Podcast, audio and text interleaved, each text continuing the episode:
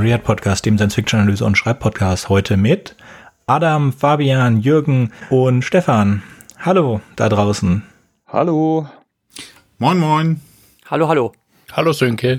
Und Fabian, mit was fangen wir an? Wir fangen heute an mit der Biografie von Aldous Leonard Huxley. Aldous äh, Huxley wurde 1894 und er war ein englischer Schriftsteller und Philosoph. Er kommt aus der berühmten Huxley-Familie. Sein Großvater war Thomas Henry Huxley. Er war ein ja sehr starker Verfechter von Darwins Theorie der Evolution. Er wurde deswegen dann auch als Darwins Kettenhund bezeichnet, im Englischen Darwins Bulldog. Vor allen Dingen, äh, weil er sich öffentliche Debatten geliefert hat äh, mit Vertretern halt, der äh, mit der Revolutionstheorie jetzt nicht so viel anfangen konnten, vor allen Dingen halt, weil sie religiös waren. Thomas Henry Huxley ist auch dafür bekannt, dass er den Begriff Agnostizismus geprägt hat. Also die Position, dass man über etwas keine entscheidende Aussage treffen kann. Also weder dagegen noch dafür, weil man es einfach nicht wissen kann. Also Agnostizismus von Agnosis. Kein, keine Erkenntnis. Ja, und aus dieser Familie ist, äh, sind nicht nur halt Aldous Huxley hervorgegangen, sondern Huxley hatte auch noch zwei sehr bekannte Brüder. Und zwar einmal Julian Huxley. Julian Huxley war Biologe und der erste Vertreter der UNESCO, äh, also der erste Direktor. Und ein ausgesprochener Humanist hat auch mehrere Ehren bekommen als Humanist, war allerdings auch Eugeniker, also jemand, der dafür eingetreten ist, dass man Bevölkerungsplanung betreiben sollte und dafür sorgen sollte, dass halt Menschen mit schlechten genetischen Merkmalen sich eher nicht so fortpflanzen, dafür dann doch diejenigen mit guten Merkmalen fortpflanzen sollten. Also ein Thema, das äh, eine wichtige Rolle spielt in dem Roman Brave New World, den wir nachher noch besprechen werden. Ein weiterer Bruder war Leonard Huxley, ein Biologe, der auch wieder sehr bekannt gewesen ist. Also diese ganze Huxley-Familie hat unglaublich viele Leute hervorgebracht, die sehr bekannt sind. Seine Tante war auch äh, Mary Augusta Ward. Da bin ich drüber gestolpert und äh, Frau Ward nicht wahr? Äh, die war die Gründerin der Women's National Anti-Suffrage League. Ist also dafür eingetreten, dass die ähm, Frauen nicht wählen dürfen bei nationalen Wahlen. Also auch eine ganz interessante Figur. Und da sieht man schon, aus was für einem Haus Huxley kommt. Also aristokratisch geprägt, selbst aber aus der Mittelklasse stammt.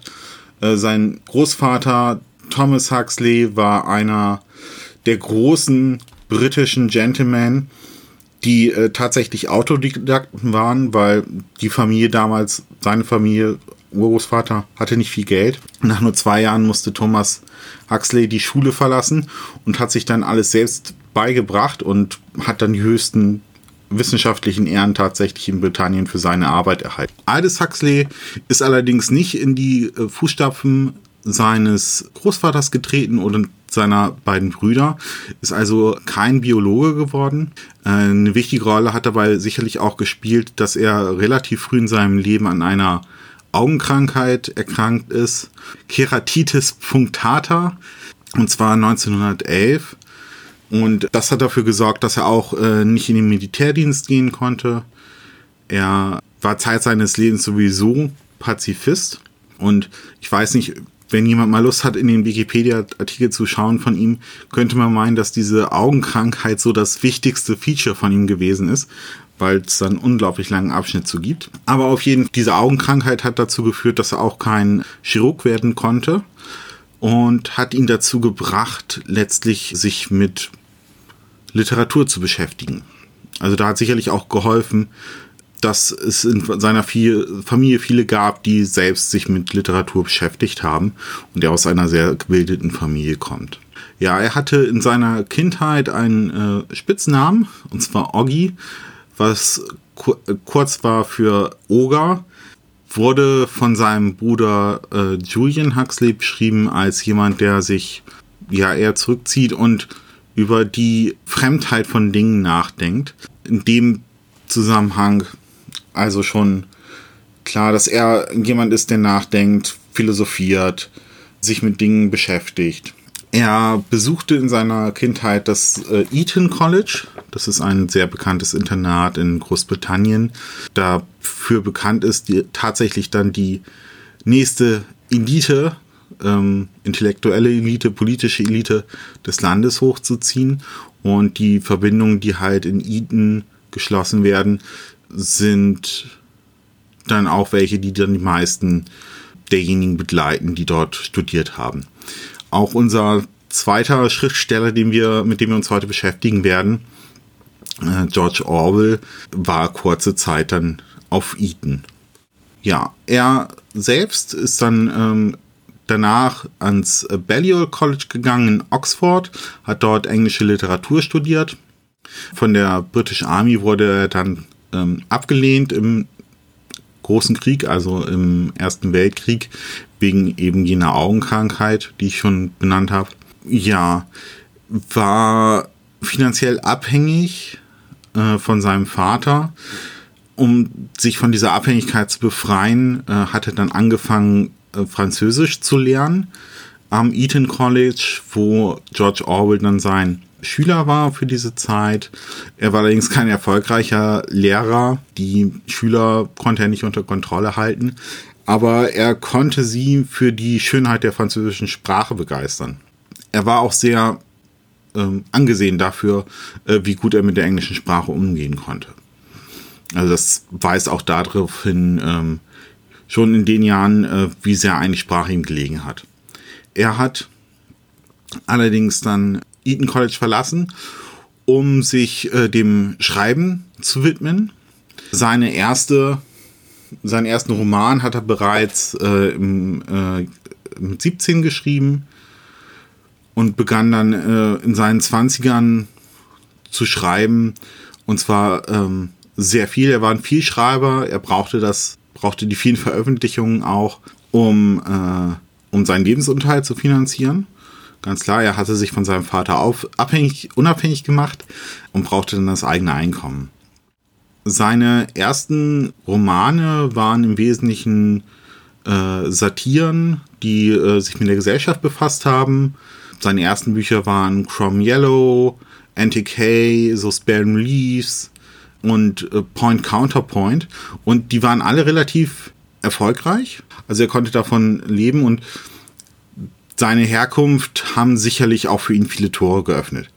Aber dass er, sein erster Roman gleich ein Erfolg war, das liegt sicherlich auch an der literarischen Qualität, die er bereits in jungen Jahren ähm, erreichen konnte. Noch ein bisschen so zu seinem Privatleben in der Zeit. Äh, während des Ersten Weltkriegs war er in Garsington Manor und äh, zwar in der Nähe von Oxford. Da traf sich die sogenannte Bloomsbury Group. Also während der Zeit arbeitete er da als, ich weiß gar nicht, was man im Deutschen zu sagen würde, Knecht wahrscheinlich. Ähm, also äh, im Englischen ist es dann Farm Laborer, ähm, was ich gelesen habe. Und da hat er auch äh, einige sehr interessante Menschen kennengelernt, unter anderem auch Bertrand Russell. Äh, Bertrand Russell, ein sehr bekannter Philosoph.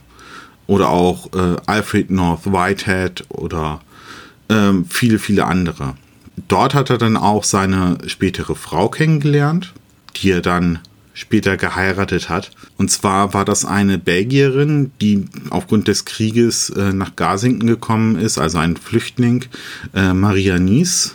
Äh, Maria Lies lebte von 1899 bis 1955, war also zu dem Zeitpunkt, äh, als sie sich äh, kennengelernt haben, 16 äh, Jahre alt mit Huxley ungefähr fünf Jahre älter. Genau, die beiden hatten dann auch äh, einen Sohn und die ähm, Ehe war wohl auch relativ glücklich. Seinen großen internationalen Durchbruch hatte er dann mit seinem Werk Brave New World, das 1932 erschienen ist.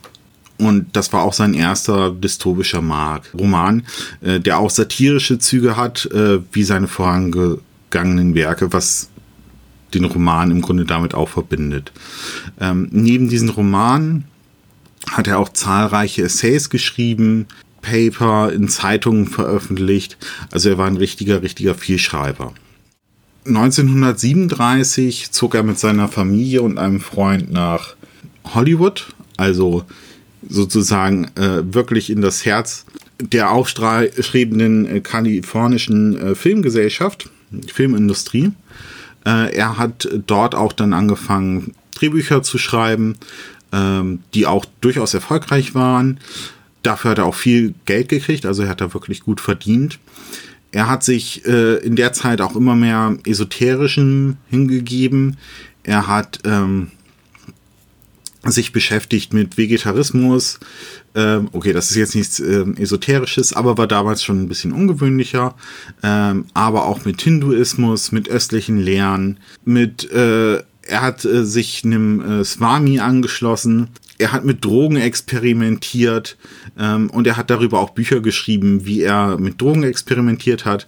Das hat ihn auch nochmal ähm, zu einem wichtigen äh, Vorbild in der Hippie-Bewegung gemacht. Allerdings muss man sagen, dass so im Mainstream äh, tatsächlich dann seine späteren Werke gar nicht mehr so angenommen wurden, weil die waren dann halt immer esoterischer. Er hat auch äh, versucht in dieser Zeit ähm, einen äh, Zusammenschluss zu finden zwischen westlicher Philosophie und östlicher Philosophie beziehungsweise östlichen Lehren ähm, zusammen mit äh, Mystizismus aus diesem Bereich, aus dem östlichen Bereich. Ähm, dazu zählen Werke wie The Perennial Philosophy, äh, für das auch bekannt ist, und äh, The Doors of Perception, was dann ähm, 1954 rausgekommen ist.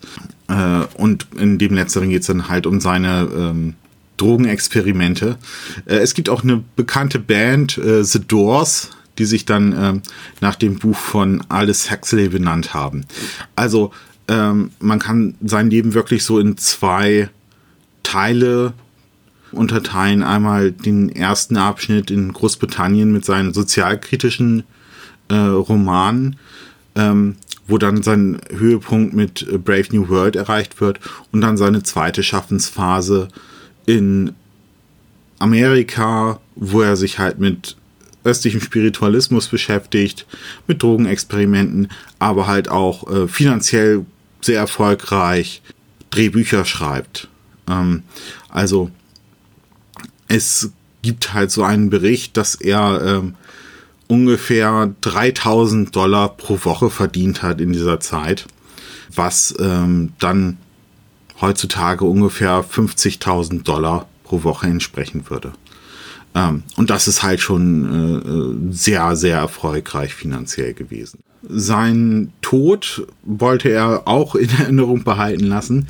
Äh, er ist äh, allerdings nicht besonders klug gewesen bei der Wahl seines Todesdatums. Ähm, er hatte zu dem Zeitpunkt schon seit drei Jahren Kehlkopfkrebs und ähm, hat dann verfügt, dass er äh, in seinem, zu seinem Todeszeitpunkt LSD gespritzt haben wollte. Das hat dann auch seine Frau gemacht, äh, also seine zweite Frau. Ähm, allerdings war das an dem Tag, als dem, an dem John F. Kennedy erschossen wurde. Deswegen hat niemand in der Presse darüber berichtet, dass Aldous Huxley ähm, an LS, äh, LSD und Krebsko Kehlkopfkrebs gestorben ist. Und ähm, das zeigt dann irgendwie auch nochmal, dass er seinen ähm, Schaffenshöhepunkt erreicht hatte äh, 1932 mit äh, Brave New World. Aber sein Leben dann, äh, seine letzte, sein letzter Roman war Island. Das war dann auch nochmal ein Utopia, wo er sich nochmal mit den Ideen aus Brave New World auseinandergesetzt hat äh, und nochmal versucht hat, so einen dritten Weg aufzuzeigen. Wie er später gesagt hat, äh, bei dem sich dann ein Protagonist seine geistige Gesundheit erhalten kann. Ähm, aber das hat dann tatsächlich gar nicht mehr so viele Leute interessiert. Vielen Dank, Fabian, für diese sehr schöne Zusammenfassung des Lebens von Mr. Huxley. Und Adam hat jetzt dasselbe getan für George Orwell.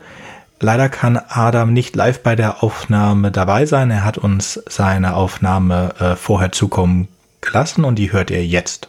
Hallo, ich habe mir vorgenommen, etwas über George Orwells Biografie zu erzählen, also nicht so sehr chronologisch, natürlich das auch, aber vor allem, welche Themen ihn beeinflusst haben, welche Motive in seinem Leben eine wirklich wichtige Rolle spielen, Rolle spielen um 1984 seinen Roman besser zu verstehen.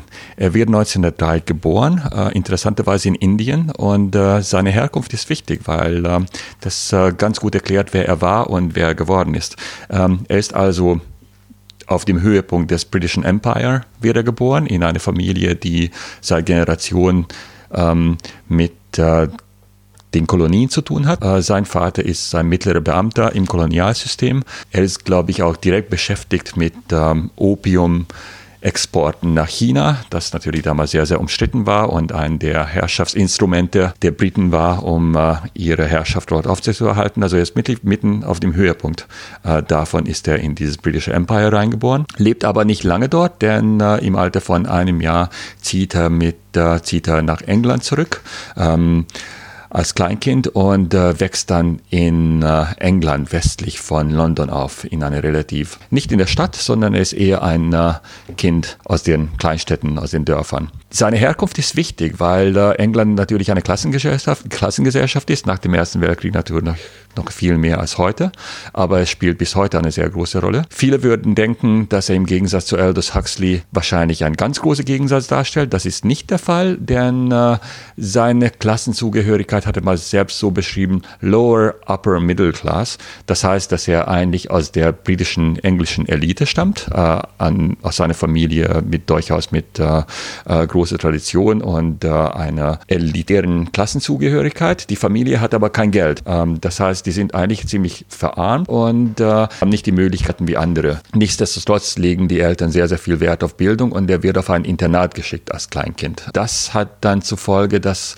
das wahrscheinlich für seine Entwicklung eine ziemlich ähm, negative Folgen hatte, beziehungsweise hat er es eine sehr harte Zeit erlebt. Es geht noch nicht um die spätere Sekundärschulzeit, sondern wirklich um die Grundschule. Und äh, das war eigentlich so eine Elitenschmiede, um die Kinder darauf vorzubereiten, auf bessere Schulen zu kommen. Und das äh, muss tatsächlich ein bisschen wie ein Gefängnis gewirkt haben, mit sehr, sehr wenig Freiheit und die Kinder wurden nur getriezt. Das ändert sich dann, als er auf die Eliteschule Eton kommt. Ähm, das ist ja bekannt und berühmt, dass er auf Eton war und dort eine seiner Lehrer Aldous Huxley war. Die haben aufeinander wahrscheinlich nicht so einen großen Eindruck gemacht damals. Aldous Huxley war wohl nicht der beste Lehrer, wurde auch nicht so beliebt und der hatte auch keine große Lust dort zu unterrichten. Und George Orwell war wirklich ein eher aufmüpfiger junger Mann. Er bekommt ein Stipendium, das heißt, er gehört nicht zu denen, die ähm, super reich sind oder diese Schule geschickt werden, sondern ist jemand, der dafür viel, viel arbeiten musste. Und ist auf jeden Fall ein sehr talentierter, intellektuell sehr wacher Junge. Interessanterweise sind aber seine Noten nicht besonders gut. Das heißt, seine Leistungen sind äh, eher mittelmäßig. Diese Zeit erlebt er aber nicht mehr so wie die wie das Internat auf der Grundschule in, in der Grundschulzeit als äh, Gefängnis, sondern eher als äh, große intellektuelle Freiheit. Er schreibt Gedichte, beteiligt sich an literarischen äh, Projekten, schreibt für die Zeitung, treibt Sport, ist damals schon ein großer, richtig kräftiger Junge, ist also nicht jemand, der unbedingt an Außenseite wäre. Und bis zu seinem Lebensende hatte sehr gute Kontakte zu seinen ehemaligen Mitschülern. Das aber das ist interessant im Kopf zu behalten. Das heißt, er ist jemand, der seine intellektuelle Freiheiten total genießt, ähm, sehr brillant rüberkommt, sehr, sehr gern aufmüpfig ist und sich überhaupt nicht gerne in Schubladen stecken lässt. Dann verlässt er die Schule äh, im Alter von 17 oder 18 und das Interessante ist, dass er danach nicht an die Universität wechselt. Es ist bis heute etwas unklar, warum das so ist. Entweder haben die Noten nicht so richtig gereicht, zweitens hat die Familie bestimmt nicht genug Geld, um ihn zu unterstützen, aber er meldet sich freiwillig für die Imperial Police in Burma. Ähm, das ist ganz spannend, äh, dass er im Alter von 17, 18 sich entscheidet, zurück in die Kolonien zu gehen. Das sind die frühen 20er Jahre und sich freiwillig für die britische Polizei dort meldet. Ich habe fast das Gefühl, wenn, nachdem ich mich mit ihm beschäftigt habe, dass es äh, wie nicht so sehr mit äh, finanziellen Problemen zu tun hat, sondern eher mit Abenteuerlust. Und er möchte einfach, äh, wahrscheinlich zieht ihn das exotisch an, wahrscheinlich wie ich schon sagte, er ist ein äh, auch ziemlich kräftiger Bursche. Wahrscheinlich ähm, zieht ihn dieses äh, auch männlicher vielleicht an, dass er da ähm, in der Polizei ähm, sich ein bisschen austoben kann. Und äh, er verbringt ungefähr fünf Jahre auf Burma. Da ist er auch eher Außenseiter. In den Erinnerungen ähm, beschreibt er auch, er hat dann später ein Buch darüber geschrieben, Burmese Days, Tage in Burma, ähm, die sehr, sehr prägnant diese Zeit die Beziehung zwischen äh, den Kolonialherren und äh, dem, äh, den Einheimischen dort beschreiben, aber auch äh, diese britischen englischen Clubs, die er frequentiert, wo er aber eher Außenseiter ist und sich viel eher mit Literatur beschäftigt. Trotzdem erlebt er da viel. Das sind bestimmt nicht äh, Polizeieinheiten, die äh, nicht kräftig zuschlagen können. Wahrscheinlich erlebt er da auch ziemlich viel Gewalt. Kriminalität, Hinrichtungen äh, sogar und ähm, ähm, ist auf jeden Fall eine sehr prägende Erfahrung für ihn. Er kommt also nicht ohne Gewalterfahrung wieder, Mitte der 20er Jahre nach England. Das Interessante ist, dass er dann aus dem Dienst ausscheidet. Äh, zu diesem Zeitpunkt trägt er bereits seinen äh, berühmt gewordenen dünnen Schnurrbart und er entscheidet dann, äh, Schriftsteller zu werden, was in der Familie nicht so besonders gut ankommt. Und der fängt dann ein bisschen ein Bohem-Leben zu leben. Und ähm, die nächsten Jahre schlägt er sich äh, mal in London, mal in Paris durch und äh, immer von Job zu Job und von äh, Auftrag zu Auftrag hangelnd und ähm, ja, bekommt natürlich auch Geld von Freunden und Unterstützern und ähm, Wohngelegenheiten. Er lebt in London und in Paris und er entwickelt ein Faible dafür, die Armenviertel und die Arbeiterviertel zu besuchen. Also er macht sehr, sehr viele Besuche in den ähm, Arbeiterviertel von East End und auch in Paris äh, lebt er sogar in einem Arbeiterviertel. Es ist aber wichtig zu sagen, dass er trotzdem nicht dazugehört. Er kommt aus einer eher elitären Familie. Klassenzugehörigkeit ist, wie gesagt, in der englischen Gesellschaft sehr wichtig und äh, der gehört auf keinen Fall dazu und der versucht wahrscheinlich gar nicht mehr dazu zu gehören, zu den Arbeitern, sondern beobachtet sie eher, als er ein Teil davon wäre. Er nimmt sogar eine, einen Auftrag an, dass er über die Arbeiter in Nordengland schreiben soll und deswegen verbringt er längere Zeit in Wigan, ähm, das eine der Industriestädte ist, auch bekannt für eine berühmte Rugby-Mannschaft. Und ähm, das ist das erste Mal, dass er diese, ja, ähm, auch Not und Elend der britischen Industriekultur sieht und ähm, in Berührung damit kommt. Das ist auch die Zeit, wo er entwickelt, sich äh, politisch zu interessieren und ähm, ja, so etwas sozialistische Tendenzen entwickelt. 1936, und das ist ein absolut einschneidendes, einschneidendes Ereignis, bricht der spanische Bürgerkrieg aus und er meldet sich freiwillig. Das ist damals ähm, nicht ganz ungewöhnlich gewesen für junge linksgerichtete Intellektuelle, sich freiwillig zu melden, für die Sache der Republik zu kämpfen in Spanien. 1936, wie gesagt, äh, wird die Republik angegriffen von ähm, ähm, der Armee, die, die, die die sehr reaktionär ist und später dann von äh, faschistischen Italien und nationalistischen, nationalsozialistischen Deutschland unterstützt werden. Und dort melden sich sehr, sehr viel, äh, sehr, sehr viele Intellektuelle und auch Leute wie Ernest Hemingway und Robert Capa pilgern alle nach Spanien, um ähm, teilweise aus Abenteuerslust, teilweise auch aus Idealismus und die wollen unbedingt für eine bessere Welt kämpfen. Und für Orwell ist ein absolut einsteinendes Erlebnis. Er weiß nicht genau, wo er landen wird. Er geht erstmal dahin und kommt in Barcelona an und äh, wird Teil einer Bewegung, die POUM heißt. Äh, das müsste ich mal googeln, äh, was genau die Abkürzung ist. Aber wichtig ist, dass eine anarcho-syndikalistische äh, ähm, Gruppierung ist. Das heißt, es gibt da in Spanien auf der republikanischen Seite sehr, sehr viele Splittergruppen und ganz verschiedene ähm, Ideologien, die dort verkörpert werden. Und ähm, die BOUM ist eine Partei, die für absolute Freiheit eintritt, ähm, für Vergesellschaftlichung, ähm, alle Mittel und was sie in Barcelona einsetzen, einsetzt in diesen Monaten von 1936 ist ähm, ein Gefühl absoluter Freiheit und das muss für ihn absolut prägend gewesen sein. Was aber passiert, was äh, auch in den späteren Büchern eine sehr, sehr große Rolle spielt und auch für sein Leben und auch für die Geschichte des Spanischen Bürgerkrieges, dass die Sowjetunion auch in den Krieg eingreift auf der republikanischen Seite und massiv Waffen und ähm, äh, Munition und Geld dorthin liefert und äh, um da Einfluss zu gewinnen. Das führt dazu, das ist eine Zeit und diese POUM ist eine trotzkistische Partei und diese ideologischen Differenzen spielen eine unheimlich große Rolle damals. Trotzki ist seit zehn Jahren im Exil. Ähm, er ist die Hassfigur für stalinistische Denker beziehungsweise für Stalins Sowjetunion. Stalins Sowjetunion ist bis dahin schon eine sehr heftige totalitäre Züge äh, tragende Diktatur, wo schon äh, seit Jahren Säuberungen stattfinden und Millionen Menschen im Gulag verschwinden. Das wird von den Linken in Westeuropa nicht so gerne wahrgenommen.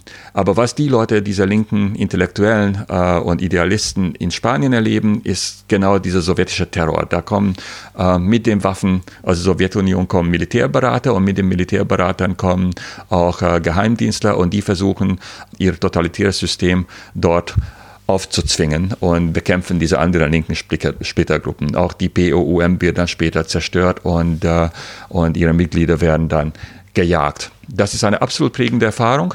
Währenddessen verbringt Orwell aber auch etliche Monate an der Front, zuerst in einem eher ruhigen Abschnitt aber dann später, Anfang 1937, wird er sehr ernsthaft verwundet. Er bekommt einen Schuss in den Hals und äh, er stirbt fast daran. Das entzündet sich. Damals sind die, ja, die medizinischen Versorgungssysteme nicht so gut auf republikanischer Seite und der verbringt lange Zeit im Krankenhaus. Er kann monatelang nicht sprechen. Ähm, seine Stimmbänder äh, sind angegriffen und äh, bis zu seinem Lebensende hat er eine sehr, sehr leise Stimme. Leider gibt es übrigens, so viel ich weiß, zumindest habe ich keine gefunden, keine Tonaufnahmen mit George Orwell. Wenn jemand welche hat, dann bitte in die Shownotes schreiben, weil ich sehr, sehr gerne seine Stimme hören würde. Aber zumindest ich habe keine gefunden. Auf jeden Fall äh, ist er schwer verwundet und während der Konvaleszenz finden diese großen ideologischen Kämpfe statt und er muss dann Hals über Kopf aus Spanien fliehen. Diese Erfahrung führt aber dazu, dass er so der Sowjetunion und Stalinismus gegenüber absolut immun wird und äh, in seine Arbeiten in seinen Arbeiten ähm, kämpft er dagegen an mit seinem Stift. Und ähm, vor allem ist er erschrocken darüber, wie die westeuropäischen Linke so naiv gegenüber der Stalins, äh, stalinischen Sowjetunion ist. Und er starb sehr, sehr viel gegen diese Naivität an und äh, versucht die Realität zu zeigen.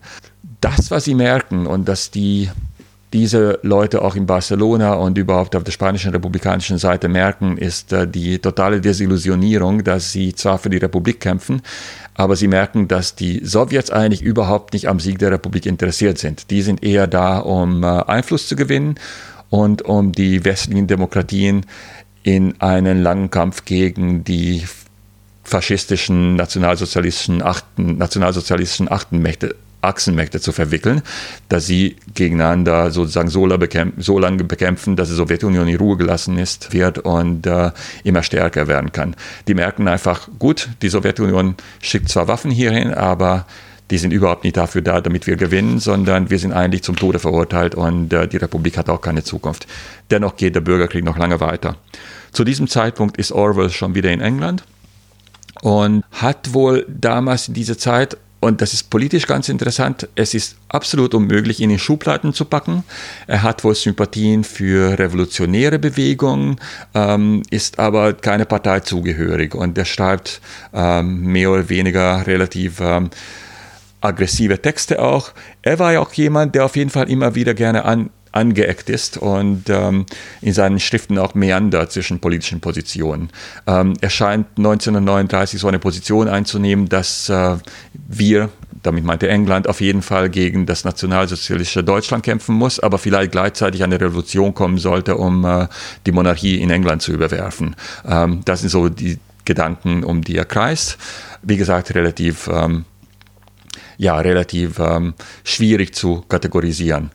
Dann, als der Krieg aber tatsächlich ausbricht, im September 1939, ist er auch wohl überrascht, äh, wie gut die Engländer eigentlich darauf reagieren, dass sie alle relativ äh, unerschrocken dann in den Krieg ziehen und dass äh, das Land auch diese Herausforderung annimmt. Ähm, und auf jeden Fall wird er in dieser Zeit zum Patrioten. Eine Sache habe ich vergessen. Er wurde nicht als George Orwell geboren, sondern als Eric Arthur Blair und noch als junger Mann, als er in seiner Bohemzeit Schriftsteller werden will, ähm, ändert er seinen Namen. Nicht ganz klar warum.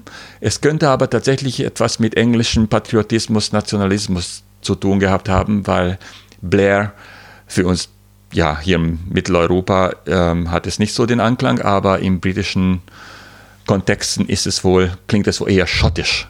Und ähm, für viele, ähm, vielleicht war es für ihn einfach zu schottisch und er wollte Englisch erklingen. Wer weiß, das ist nicht ganz klar. Auf jeden Fall ist seine Zeit, wo er dann äh, zum äh, ziemlich patriotisch wird und der möchte gerne auch in die Armee eintreten. Das kann er aus gesundheitlichen Gründen nicht. Seine Gesundheit ist immer angeschlagener, es geht ihm immer schlechter. Er hat aus Spanien nicht nur diese Verwundung im Hals mitgebracht, sondern auch Tuberkulose, die ihn dann sein Leben lang begleiten wird. Er wird auch nicht mehr lange leben und äh, immer schlimmer wird. Das heißt, in der Armee wird er nicht angenommen. Ähm, aber dann 1940 ähm, tritt er dann den Home Guard bei. Das ist so eine Art Heimwehr für den Fall, dass England dann äh, ähm, tatsächlich ähm, eine Invasion Deutschlands stattgefunden hätte, wären das die paramilitärischen Einheiten gewesen, die dann hätten Widerstand leisten sollen. Und er tritt dann auch in die BBC ein und fängt dann an, für die BBC zu arbeiten. Das ist aus zwei Gründen vielleicht interessant. Also der erste Grund ist, dass es eigentlich sein erster Job war, der erste, erste richtige Arbeitsstelle, die er in seinem Leben hat. Zu diesem Zeitpunkt ist er Mitte 30. Und außerdem arbeitet er in einer Bürokratie und hat sehr, sehr viel mit Propaganda und mit Nachrichten und ähm, mit der Verpackung von Nachrichten zu tun, wie das präsentiert wird. Und er wird ständig konfrontiert mit Propaganda ähm, des nationalsozialistischen Deutschland, aber auch der Sowjetunion, ähm, aber auch davon, wie sozusagen der Krieg durch die BBC beeinflusst wird und wie die Leute in, an der Homefront motiviert werden. Ähm, das ist wahrscheinlich nicht weit hergeholt, wenn man denkt, dass viele dieser Erfahrungen dann in 1984 einfließen. Vincent bei 1984 ist ja auch jemand, der im Ministerium der Wahrheit arbeitet und in der Propagandaabteilung ist und sehr viel damit zu tun hat, wie Nachrichten präsentiert werden.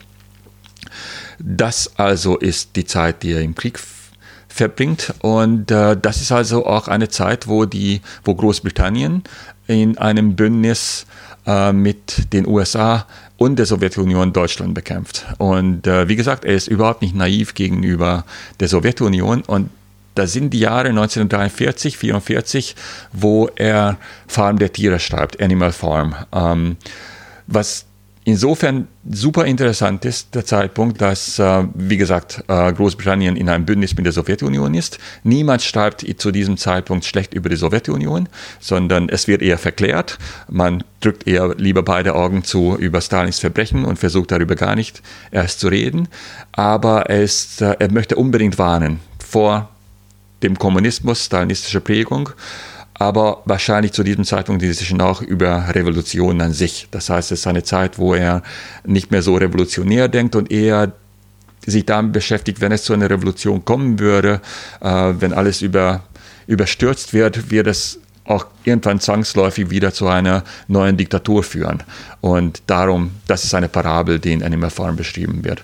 Auch mit 1984 ist Animal Farm auch etwas, was auf mehrere unterschiedliche Weise gelesen und interpretiert werden kann.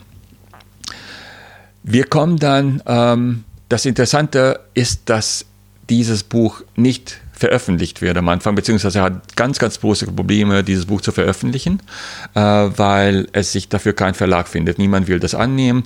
Einige Verlage finden das Buch großartig, lehnen es trotzdem ab, weil es politisch nicht opportun erscheint zu diesem Zeitpunkt, wo man gemeinsam noch den Feind äh, Nazi-Deutschland bekämpft. Apropos Nazi-Deutschland, mit dem nach D-Day ähm, verbringt er auch einige Zeit an der Westfront und äh, er ist auch ähm, Ende 44, Anfang 45 auch in deutschen Städten unterwegs. Seine erste Frau stirbt zu diesem Zeitpunkt, er muss nach England zurück. Aber das Kriegsende, also V-Day, 8. Mai, erlebt er tatsächlich wieder in Deutschland und er be be besucht diese zerstörten Städte. Er ist auch in Nürnberg. Das heißt, er sieht ein bisschen auch was von der Kriegszerstörung.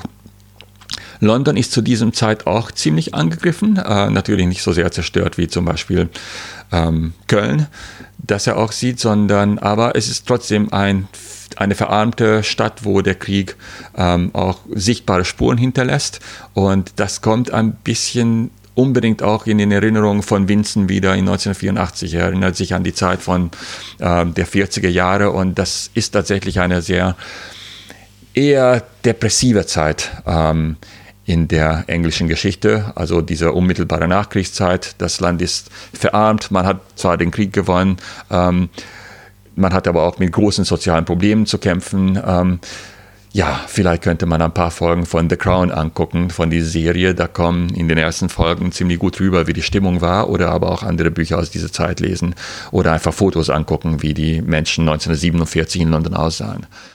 Das ist aber auch die Zeit in der unmittelbaren Nachkriegszeit. 1945 im August wird dann Farm der Tiere veröffentlicht und das macht ihn langsam, aber sicher auch weltberühmt und plötzlich ist er ein Literaturstar und zum ersten Mal in seinem Leben äh, bekommt er wirklich viel äh, Zuspruch und äh, wird berühmt.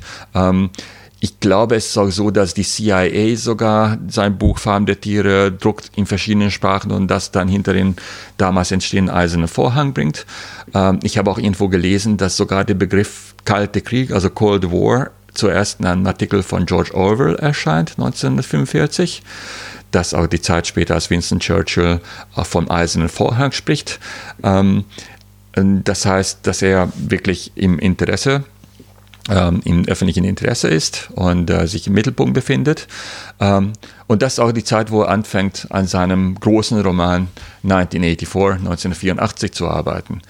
Ich möchte noch eine kleine Exkursion oder kleinen Exkurs machen, denn es gibt ein Buch, das ihn auf jeden Fall ähm, sehr, sehr stark beeinflusst hat damals und das ist von einem Schriftsteller namens Arthur Köstler, Sonnenfinsternis. Und zu Arthur Köstler möchte ich ein paar Sätze sagen, weil, äh, weil ähm, er ziemlich viele Ähnlichkeiten mit George Orwell hat. Arthur Köstler ist, ähm, es ist bei ihm auch schwierig zu sagen, schwierig zu sagen, welcher Hintergrund er hat. Er, auf jeden Fall kommt er aus einer jüdisch österreich-ungarischen Familie. Er wird in Budapest geboren, hat aber auch sehr viel mit Wien zu tun und als junger Mann wird er in den 20er Jahren Kommunist oder kommunistischer Sympathisant. Er lebt in Berlin in den 20er Jahren, wird er Reporter der Berliner Illustrierten Zeitung. Ähm, und geht auch in den Spanischen Bürgerkrieg und er erlebt genau diese stalinistischen Säuberungen. Und er schreibt 1940 einen Roman, Sonnenfinsternis, Darkness at Noon, das zum ersten Mal sich literarisch mit diesen stalinistischen Schauprozessen auseinandersetzt. Interessant an diesem Roman ist, dass es auf Englisch erschienen ist, aber erst vor ein paar Jahren wurden dann die Originalmanuskripte in Zürich in einem Archiv gefunden und deswegen gibt es jetzt die deutsche Version seit ein paar Jahren auch. Und ich empfehle es jedem, das zu lesen, weil es auch ein sehr wichtiger literarischer Vorläufer ist von 1984 und äh, sehr, sehr viele Motive finden sich darin wieder, ähm, zum Beispiel über die endlosen Verhöre und äh, einfach diese Gehirnwäsche, denen dann äh, die Protagonisten unterzogen werden, auch wie später Vincent bei den endlosen Verhören. Das also ist sehr, sehr spannend und Arthur Köstler ähm, und Arthur Köstlers Buch hat George Orwell gelesen und äh, es hat ihn sehr, sehr tief beeindruckt und er hat es auch rezensiert. Auf jeden Fall ist seine sehr große, hat seine sehr große Wirkung auf ihn gehabt. Er beginnt also an seinem Buch zu schreiben und zu seiner Biografie gehört, er, gehört auch, dass er zu diesem Zeitpunkt gesundheitlich schon sehr, sehr angeschlagen ist. Was auch nicht hilft, dass er auf die Insel Jura vor der schottischen Ostküste übersiedelt. Ähm, auf dieser Insel ist er praktisch alleine. Er heizt mit Torf. Das ist für seine Lunge auch nicht besonders bekömmlich und äh, gesundheitlich geht es ihm immer schlechter. Und äh, er muss in ein Sanatorium auch, wo er Monate verbringen muss und der darf nicht mal aufstehen. Er muss die ganze Zeit in einem Bett ähm, liegen verbringen mit einem schweren mit einer schweren Schreibmaschine, ungefähr 10 Kilo Maschine muss man sich da vorstellen, und der schreibt wie ein Besessener an seinem Roman 1984. Das wird noch veröffentlicht, 1949. Übrigens ist es ein falsches Gerücht, dass 1984 einfach äh, den Titel bekommt, weil das sozusagen umgekehrt ist von 48. Ähm, ursprünglich soll der Roman sogar The Last Man in Europe heißen, also der letzte Mann in Europa, und es das Buch muss man einfach gelesen haben. Das ist äh, so düster, wie es düster nur geht. In diesem Roman gibt es einfach überhaupt keinen Optimismus. Ähm, das ist von Anfang, von der ersten Seite bis zur letzten Seite absolut düster und pessimistisch und äh, absolut dunkel. Und das ist äh, sehr, sehr spannend. Ähm, ähm, und ähm, ich denke, dass ähm, auch ähm, so wie er die Welt sah und er hat einfach weitergedacht, in welche Richtung sich die Welt entwickeln kann, ähm, nach dem einen Totalitarismus, das da besiegt wurde, dem Nationalsozialismus und dem damals noch sehr, sehr starken Supermacht Sowjetunion, die damals 48, 49 ähm, auf dem aufsteigenden Ast war und äh, viele Leute auch viel zu naive Vorstellungen davon hatten. Das war aber auch die Zeit, wo der Kalte Krieg schon begann, wo es zum ersten Mal auch angefangen hat, dass in der in Amerika, aber auch in England dann äh, linke Intellektuelle, die Sympathien hatten mit der Sowjetunion und mit dem Kommunismus, immer ähm, skeptischer beäugt wurden. Und George Orwell gehört auf jeden Fall auch zu den Leuten, die gegen diese Leute anschreiben. Ich möchte noch ein paar Sätze sagen zu Roman selbst, denn äh, das Interessante ist, äh, wie vielschichtig das ist und wie auf sehr, sehr unterschiedliche Art und Weise das interpretiert wird. Ähm, ich selbst bin in Ungarn geboren und aufgewachsen und äh, seit, seit relativ ja, seitdem ich ein kleiner Junge war, wusste ich, dass es diesen Roman gibt. Mein etwas älterer Bruder hat im Jahr 1984 den Roman gelesen. Wir hatten eine englische Ausgabe davon.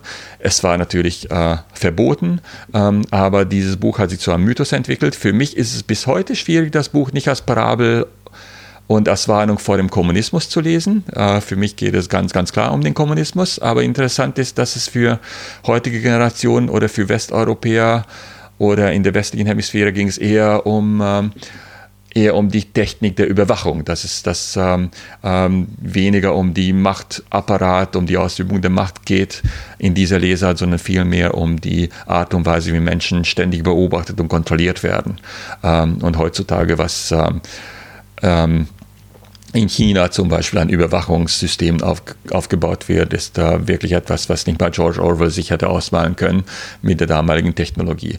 Das also sehr, sehr interessant ist, wie Orwell heute gelesen wird und äh, wahrscheinlich noch in, äh, auch in ferner Zukunft noch gelesen wird. Orwellianisch ist praktisch fast so ein Begriff wie Kafkaesk und George Orwell gehört heute auf jeden Fall zu den äh, größten englischen Schriftstellern und er wird immer noch viel gelesen und das kann ich auch allen Zuhörern nur empfehlen. Vielen Dank. Damit wäre ich an der Reihe, über Aldous Huxleys berühmtes Werk Brave New World zu referieren. Zunächst einmal möchte ich aufklären, was äh, für viele sicherlich etwas verwirrend sein dürfte, warum ein Roman, der im Original Brave New World heißt, auf Deutsch eigentlich unter dem Titel Schöne neue Welt gehandelt wird. Das ist tatsächlich auch anfangs nicht so gewesen. Ähm, ursprünglich hieß der Roman Wackere neue Welt und wacker kann man eher so mit dem Wort brave, was die meisten als tapfer kennen dürften, ähm, oder mutig, ähm, übersetzt sehen, aber das ist tatsächlich ein Übersetzungsfehler gewesen, denn der Titel von Huxleys Roman nimmt Bezug auf Shakespeares Drama Der Sturm. Und da möchte ich mal kurz daraus zitieren. Es gibt da einen ähm, Vers 181 bis 183 aus dem fünften Akt, der lautet, Oh wonder, how many goodly creatures are there here, how beauteous mankind is, oh brave new world that has such people in it. Auf Deutsch übersetzt würde das so viel bedeuten wie, oh Wunder, wie viele herrliche Geschöpfe es hier gibt, wie schön der Mensch ist, oh schöne neue Welt, die solche Bürger trägt. Nämlich zur damaligen Shakespeare-Zeit bedeutete die Vokabel brave nicht tapfer oder mutig, wie man das heute gebraucht, sondern es hieß tatsächlich schön.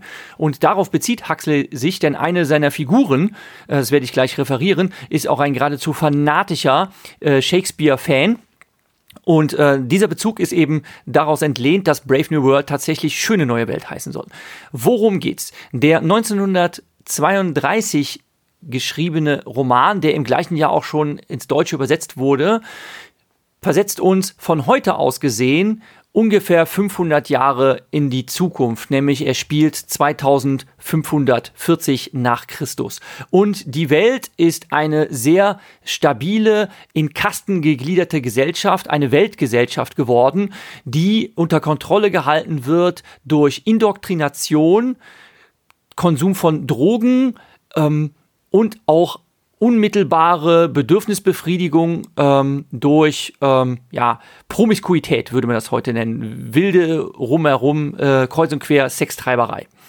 Ähm, das Ganze ist dergestalt aufgebaut, dass ähm, schon in die Keimbahn eingegriffen wird, dass also Embryonen außerhalb des Mutterleibs, also exuterin, äh, gezüchtet werden und ähm, schon durch Eingriffe in ähm, ja, die Geburtsbahn, ähm, nämlich durch ähm, Behandlung der, des ungeborenen Lebens und durch nachträgliche Behandlung, die sogenannte Bokanovskisierung, ich kenne das aus der deutschen Fassung, ich weiß jetzt leider nicht, wie der englische Begriff dafür hieß, ähm, die Menschen konditioniert werden und in verschiedene Kasten eingeteilt werden. Die oberste Kaste sind die Alpha-Plus-Menschen.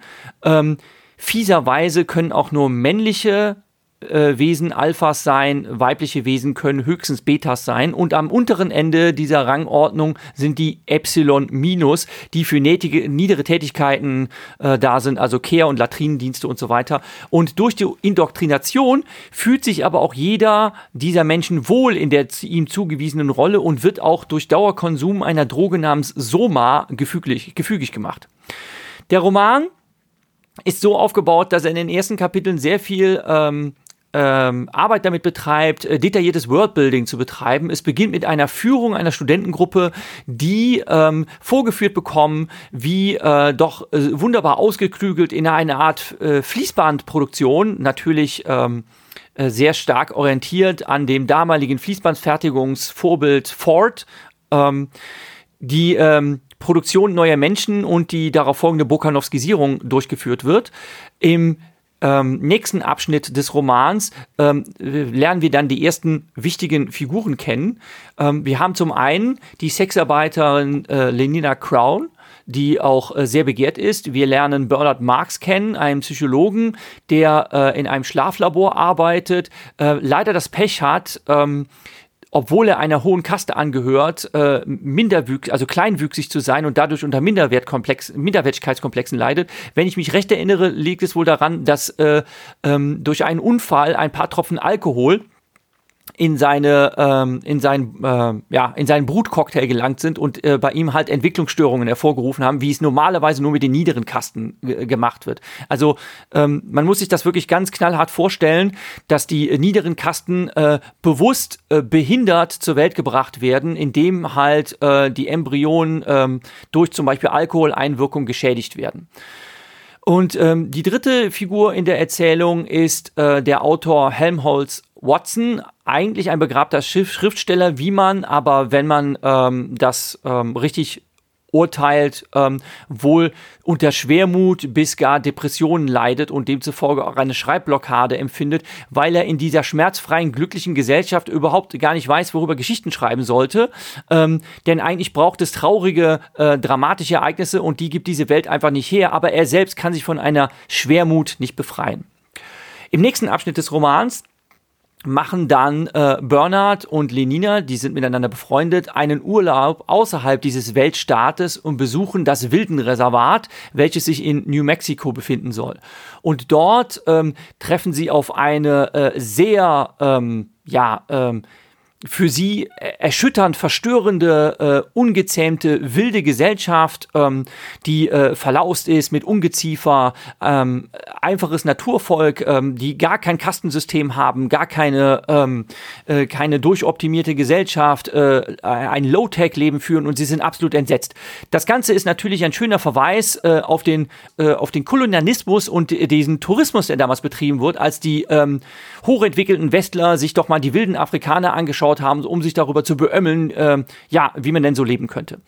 Ähm, sie machen dort aber eine äh, schaurige Entdeckung und nicht nur, äh, dass das äh, wilde, brutale Leben, was dort geführt wird, äh, sie abstößt, sondern ähm, sie machen eine Begegnung und zwar stellen sie fest, äh, dass eine einst auf einer früheren Expedition, Expedition ähm, verschollene ähm, Staatsbürgerin ähm, dieser ähm, Weltgesellschaft, nämlich Linda, wohl überlebt hat. Sie lebt in diesem äh, Reservat der Wilden und mehr noch, sie hat einen Sohn geboren namens John, der im Roman dann einfach John Savage genannt wird, ähm, zu Deutsch einfach äh, der Wilde. Und ähm, Warum ist das so? Sie äh, wurde ungewollt schwanger und es stellt sich dann später heraus, dass sie tatsächlich vom Direktor der Brütungs äh, Brüteranstalt geschwängert wurde und aus Scham über diese Schwangerschaft äh, wollte sie damals nicht in den Weltstaat zurückkehren und äh, hat sich entschlossen, ihren Sohn John in diesem Wildenreservat auszutragen und dort auch großzuziehen.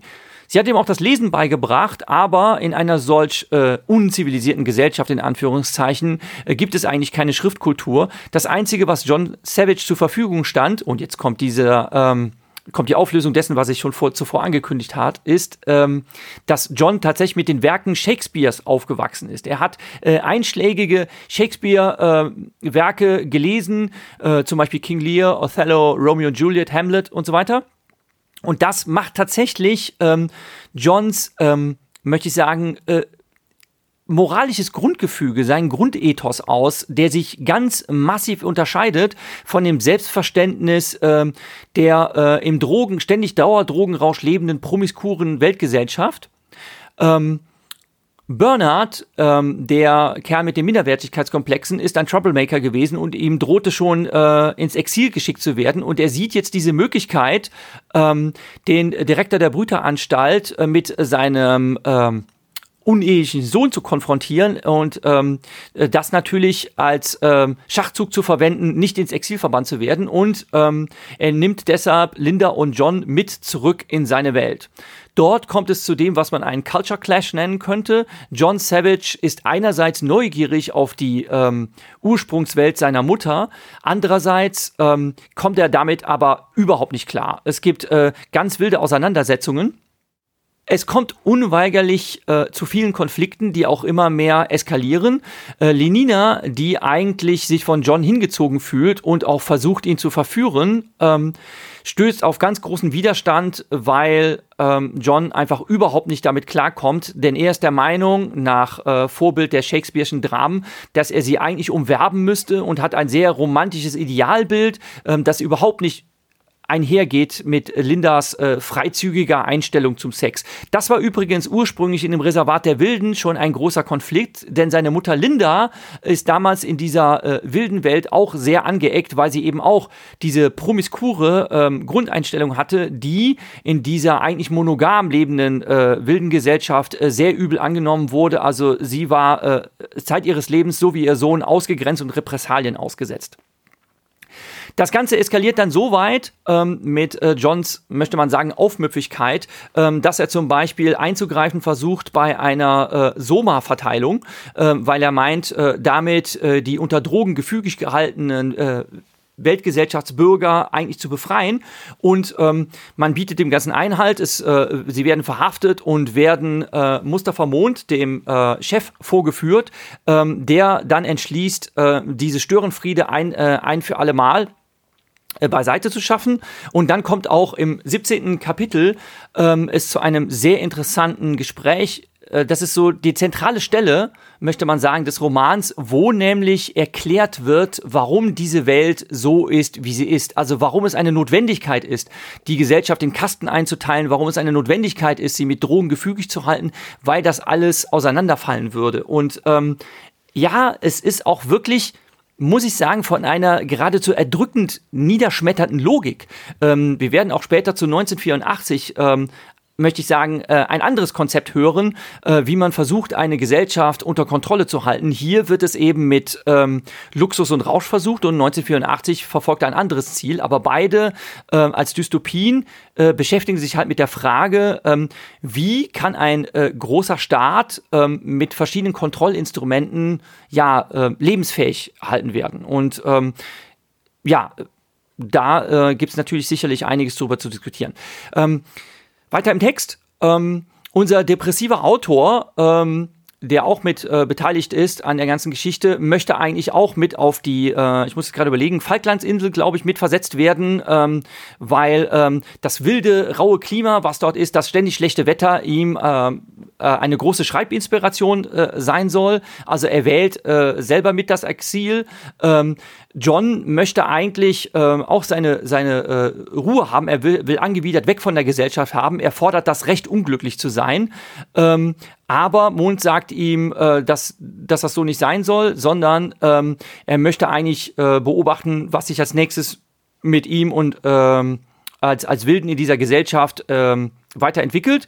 Ähm, John Savage äh, entschließt sich äh, selber ins Exil zu gehen und äh, lebt äh, auf einem verlassenen Leuchtturm und auch das inspiriert durch seinen asketischen Lebensstil ähm, ähm, entschließt sich selbst zu geißeln.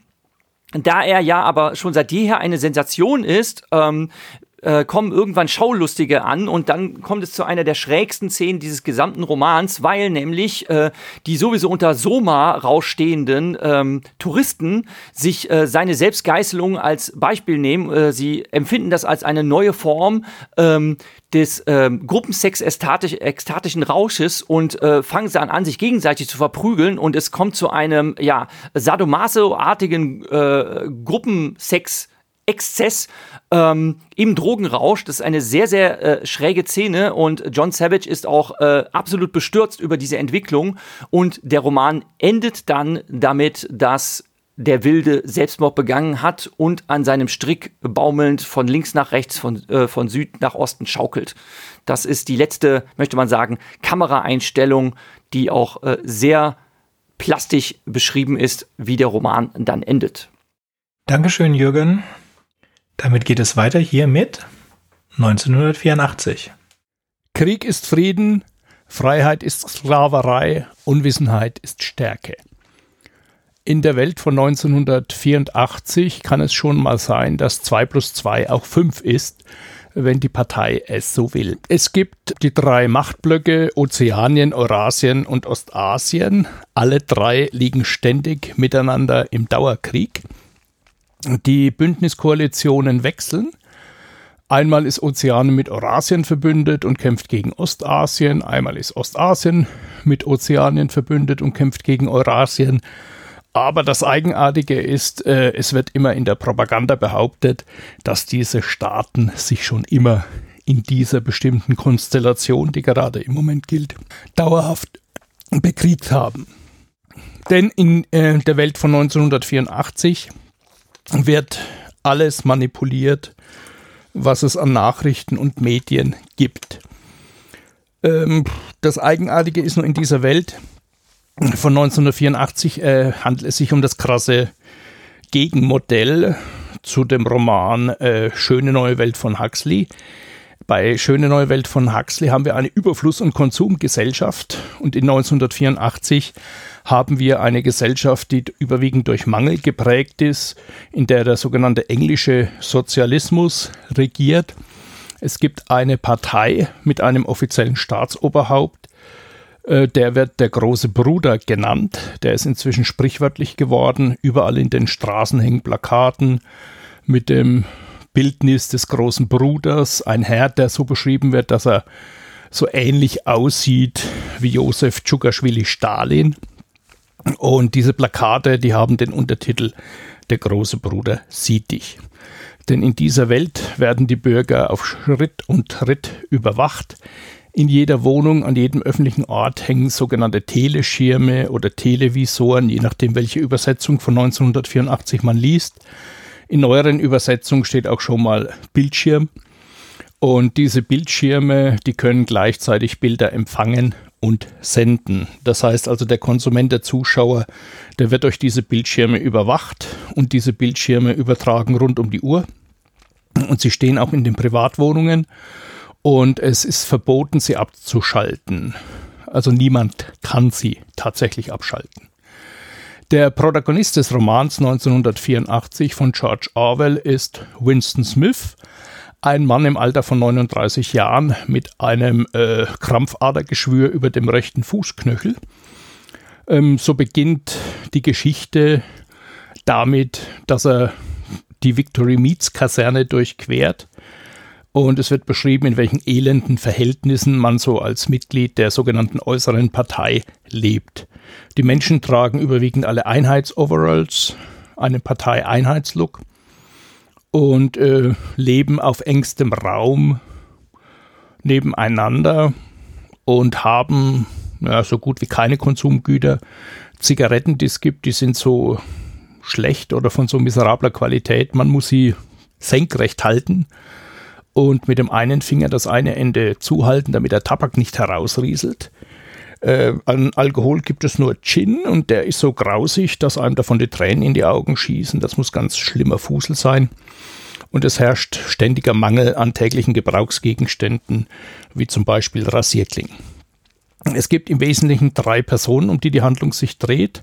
Zum einen Winston Smith, der im sogenannten Ministerium für Wahrheit arbeitet und damit beschäftigt ist, täglich die Geschichte zu fälschen. Dann gibt es eine Parteigenossin namens Julia, die arbeitet auch im Wahrheitsministerium in der Romanabteilung. Dort werden sogar Pornos hergestellt, aber äh, da, da ist sie nicht direkt eingesetzt. Äh, diese ja, Romane, die dort hergestellt werden, die dienen allgemein zur weiteren Indoktrination der Bevölkerung. Da steht nichts Systemfeindliches drin. Und von freier Schreibkultur kann ja keine Rede mehr sein. Die werden fast maschinell hergestellt. Und dann die dritte Person, das ist O'Brien, ein Vertreter der sogenannten inneren Partei. Das ist so der geheime Zirkel, der über diese Welt in Ozeanien herrscht. Ähm, ja, Winston Smith glaubt, dass O'Brien sowas wie ein geheimer Verbündeter sein kann, denn er ist schon seit längerem mit der Parteidoktrin zerfallen. Er möchte gegen dieses System aufbegehren. Aber das kann er im Prinzip nicht wirklich. Er versucht auf seine Art und Weise zu rebellieren. Er hat in seiner Wohnung so eine kleine Ecke für sich entdeckt, hinter der er sich versteckt, vor dem Telebildschirm, der ihn ständig beobachtet und dort schreibt er in einem geheimen Tagebuch und er nimmt sich da gewisse Freiheiten heraus, wie zum Beispiel auch äh, den großen Bruder zu kritisieren und über die Ungerechtigkeiten des Systems nachzudenken. Eine andere Sache, die Winston Smith umtreibt, ist so die Frage nach der Vergangenheit. Er ist täglich damit beschäftigt, irgendwelche Zeitungsartikel umzuarbeiten, weil Leute, die sich gegen das System hier, ich sage jetzt mal, versündigt haben, vom System vaporisiert, also ausgelöscht werden. Seine Aufgabe ist es dann, aus alten Zeitungsartikeln äh, die Fotos herauszuschneiden, diese zu verbrennen in einem sogenannten Gedächtnisloch. Da gibt es so eine Drahtklappe in der Wand. Die macht er dann auf, dann kommt so eine Stichflamme und da wirft er dann sein Papierchen rein, dann ist es weg. Ähm, diese Geschichtsfälschung, die er vornimmt, die geht so weit, dass dann auch die Texte angepasst und neu geschrieben werden. Und das Ziel ist es dann bei missliebigen Personen, jede Spur aus dem kollektiven Gedächtnis und aus dem medialen Gedächtnis zu tilgen. Großartig viel Medien gibt es im Prinzip nicht, außer dem Teleschirm und äh, den Zeitungen. Bücher sind weitgehend auch nicht vorhanden, die man lesen könnte. Das einzige Buch, das eigentlich im Prinzip vorkommt, ist äh, das Manifest von Emanuel Goldstein. Das ist der große Feind des Systems Ozeaniens oder des Engsots. Ähm, es finden an verschiedenen Orten so ein täglicher sogenannter Zwei-Minuten-Hass statt. Es wird eine sogenannte Hasswoche äh, vom Wohnblock der Victory Meats Kaserne mitorganisiert. Ähm, das sind so rituelle Veranstaltungen, wo die Leute dazu gebracht werden, ihren ganzen Hass und ihre Aggression gegen diesen Emanuel Goldstein zu lenken, der dann übergroß auf äh, dem Bildschirm erscheint. Und das ist so der einzige Moment, wo den Menschen in 1984 erlaubt wird, so etwas wie Emotionen und Gefühle zu zeigen. Ansonsten haben sie sich angepasst zu verhalten und werden von der sogenannten Gedankenpolizei überwacht, die jeder insgeheim fürchtet, aber keiner kennt sie wirklich. Es gibt ein Bild von diesem großen ja, Feind des Systems, Emanuel Goldstein, aber den hat auch noch niemand persönlich gesehen. Ähm, den großen Anführer, der Staatsoberhaupt, der große Bruder, da weiß man auch nicht so genau, ob der tatsächlich existiert. Den gibt es nur auf Plakaten. Und es geht so die allgemeine Sage, dass Emanuel Goldstein eine Untergrundorganisation anführt, die also sich zur Aufgabe gemacht hat, den Staat abschaffen zu wollen. Aber äh, man hat da auch noch niemanden gesehen. Also es werden Leute dann äh, verhaftet und äh, dann vaporisiert, ausgelöscht, die verschwinden dann ohne äh, de, ja, denen wird dann zur, Hass, äh, zur Last gelegt, dass sie gegen das System opponiert haben. Aber ob sie tatsächlich der Untergrundorganisation angehören, Ähm, das erfährt man auch nicht so, aber es wird gerne behauptet. Ähm, der große Bruder beobachtet dich auf Schritt und Tritt. Es herrscht ein Klima der Angst. Man hat Angst davor, anderen Leuten gegenüber sich kritisch zu äußern. In dem Zusammenhang muss ich mal einen Nachbarn von Winston Smith erwähnen, den Parsons. Eigentlich eine Nebenfigur, aber er ist so dieser klassische Mitläufer, der alles beflissen erledigt, was man ihm aufträgt, der nichts in Frage stellt, der mit dem Stumpfsinn eines Tieres jede Propagandalüge glaubt, wenn also durch die Lautsprecher im Wahrheitsministerium verkündet wird, Freude, die Schokoladenration, die wurde von 40 Gramm auf 60 Gramm erhöht, dann freut er sich und meint, die Jungs haben das wieder toll hingekriegt, obwohl tatsächlich die Schokoladenration von 100 Gramm auf 60 Gramm gekürzt wurde.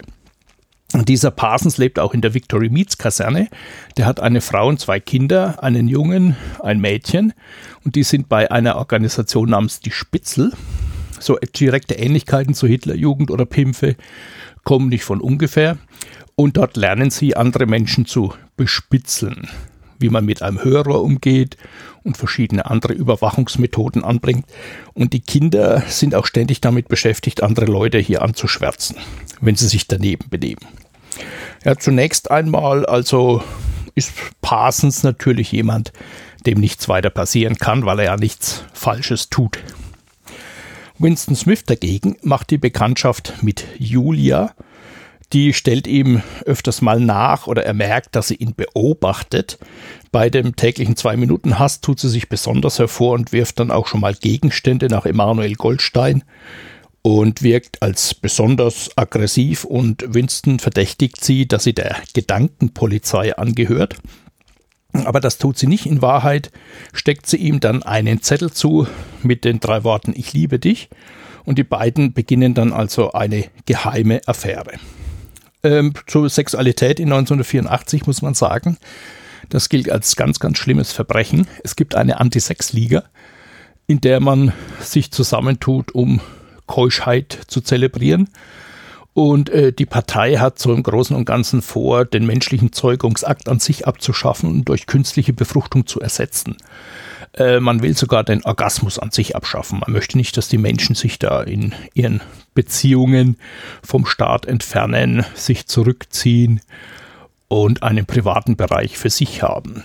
Winston Smith war mit einer Katharine verheiratet, eine ja, Frau, wie man sich so typisches BDM-Mädel vorstellen kann, wahrscheinlich so wie sie beschrieben ist, sehr sportlich, aber Oben brennen nicht sehr, sehr viele Lichter auf der Torte. Und äh, Winston hätte es sich mit allem Möglichen abgefunden, aber sie hat ihn dann immer zum ehrlichen Beischlaf gezwungen mit dem Hinweis, wir müssen was für die Partei erledigen, das ist unsere Pflicht. Und wir müssen es für den großen Bruder tun. Und eigentlich konnte sie mit Sexualität auch nicht allzu viel anfangen und es war an sich für Winston eine sehr widerliche Angelegenheit und so hat er sich dann irgendwann von ihr getrennt. Also es ist in dieser Gesellschaft äh, ehrlicher Beischlaf grundsätzlich nur dann erlaubt, wenn damit Kinder für den großen Bruder gezeugt werden. So ansonstige private, persönliche, emotionale Beziehungen sind komplett verpönt. Das ist dann ein ja, die Eurythmics haben das ja mal besungen, Sex Crime sozusagen. Also Sexverbrechen, der Begriff taucht an sich so direkt nicht auf. Das wird ein bisschen umschrieben in dem Roman. Ähm, Winston Smith beginnt jetzt also eine Affäre mit Julia und trifft sich heimlich mit ihr in einem Zimmer, das er im Elendsviertel der sogenannten Proles mietet. Also die Gesellschaft besteht im Wesentlichen aus drei Schichten. Wir haben interessanterweise drei Machtblöcke und drei Gesellschaftsschichten ein gewisser Dreizwang. Es gibt die Unterschicht, die Proles, wohl eine Ableitung von Proleten. Das sind die ganz, ganz Armen, der Bodensatz der Gesellschaft. Dann gibt es die Nächsten, die sind auch arm. Die Mitglieder der äußeren Partei, zu denen gehört Winston Smith und Julia. Und dann gibt es die innere Partei, zu der gehört ein gewisser Mann namens O'Brien. Den äh, lernt Winston Smith auf besondere Art und Weise kennen. Er fühlt sich mit ihm verbunden und er besucht ihn auch mal zu Hause. Er wird von ihm eingeladen und äh, dieser O'Brien gibt vor, ein Widerstandskämpfer zu sein und er drückt Winston Smith dann, als er ihn dann eines Tages mit Julia zusammen besucht, das Manifest von Emanuel Goldstein in die Hand. Dieses Manifest kann Winston Smith dann noch in Teilen wenigstens lesen, bis er dann später zusammen mit Julia verhaftet wird. Das ist ein ganz geschickter äh, Schachzug. In diesem Manifest werden dann so die Grundprinzipien der Welt von 1984 erklärt, was diese Parolen bedeuten. Krieg ist Frieden, Freiheit ist Sklaverei, Unwissenheit ist Stärke und warum man das Ganze überhaupt auch macht. Ähm, es ist so, dass sich Winston Smith jetzt mit Julia zu verschiedensten Gelegenheiten trifft.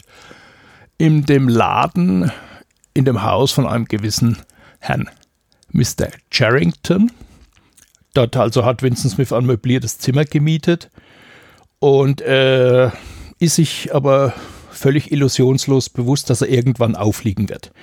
Deswegen sagt er auch zu Julian, dass sie so gut wie tot sind. Wörtlich sagt er zu ihr, wir sind die Toten. Oh, als er mit Julia sich wieder mal in diesem möblierten Zimmer aufhält und aus der Wand kommt dann aus dem Lautsprecher plötzlich eine Stimme, ihr seid die Toten, ein Bild fällt herunter und es wird ein Teleschirm enthüllt von dem beide vor keine Ahnung hatten. Also sie wurden während ihrer Techtelmechtel da regelmäßig trotzdem überwacht. Und Mr. Charrington ist tatsächlich auch ein Mitglied der Gedankenpolizei, der also andere Leute an das System ausliefert.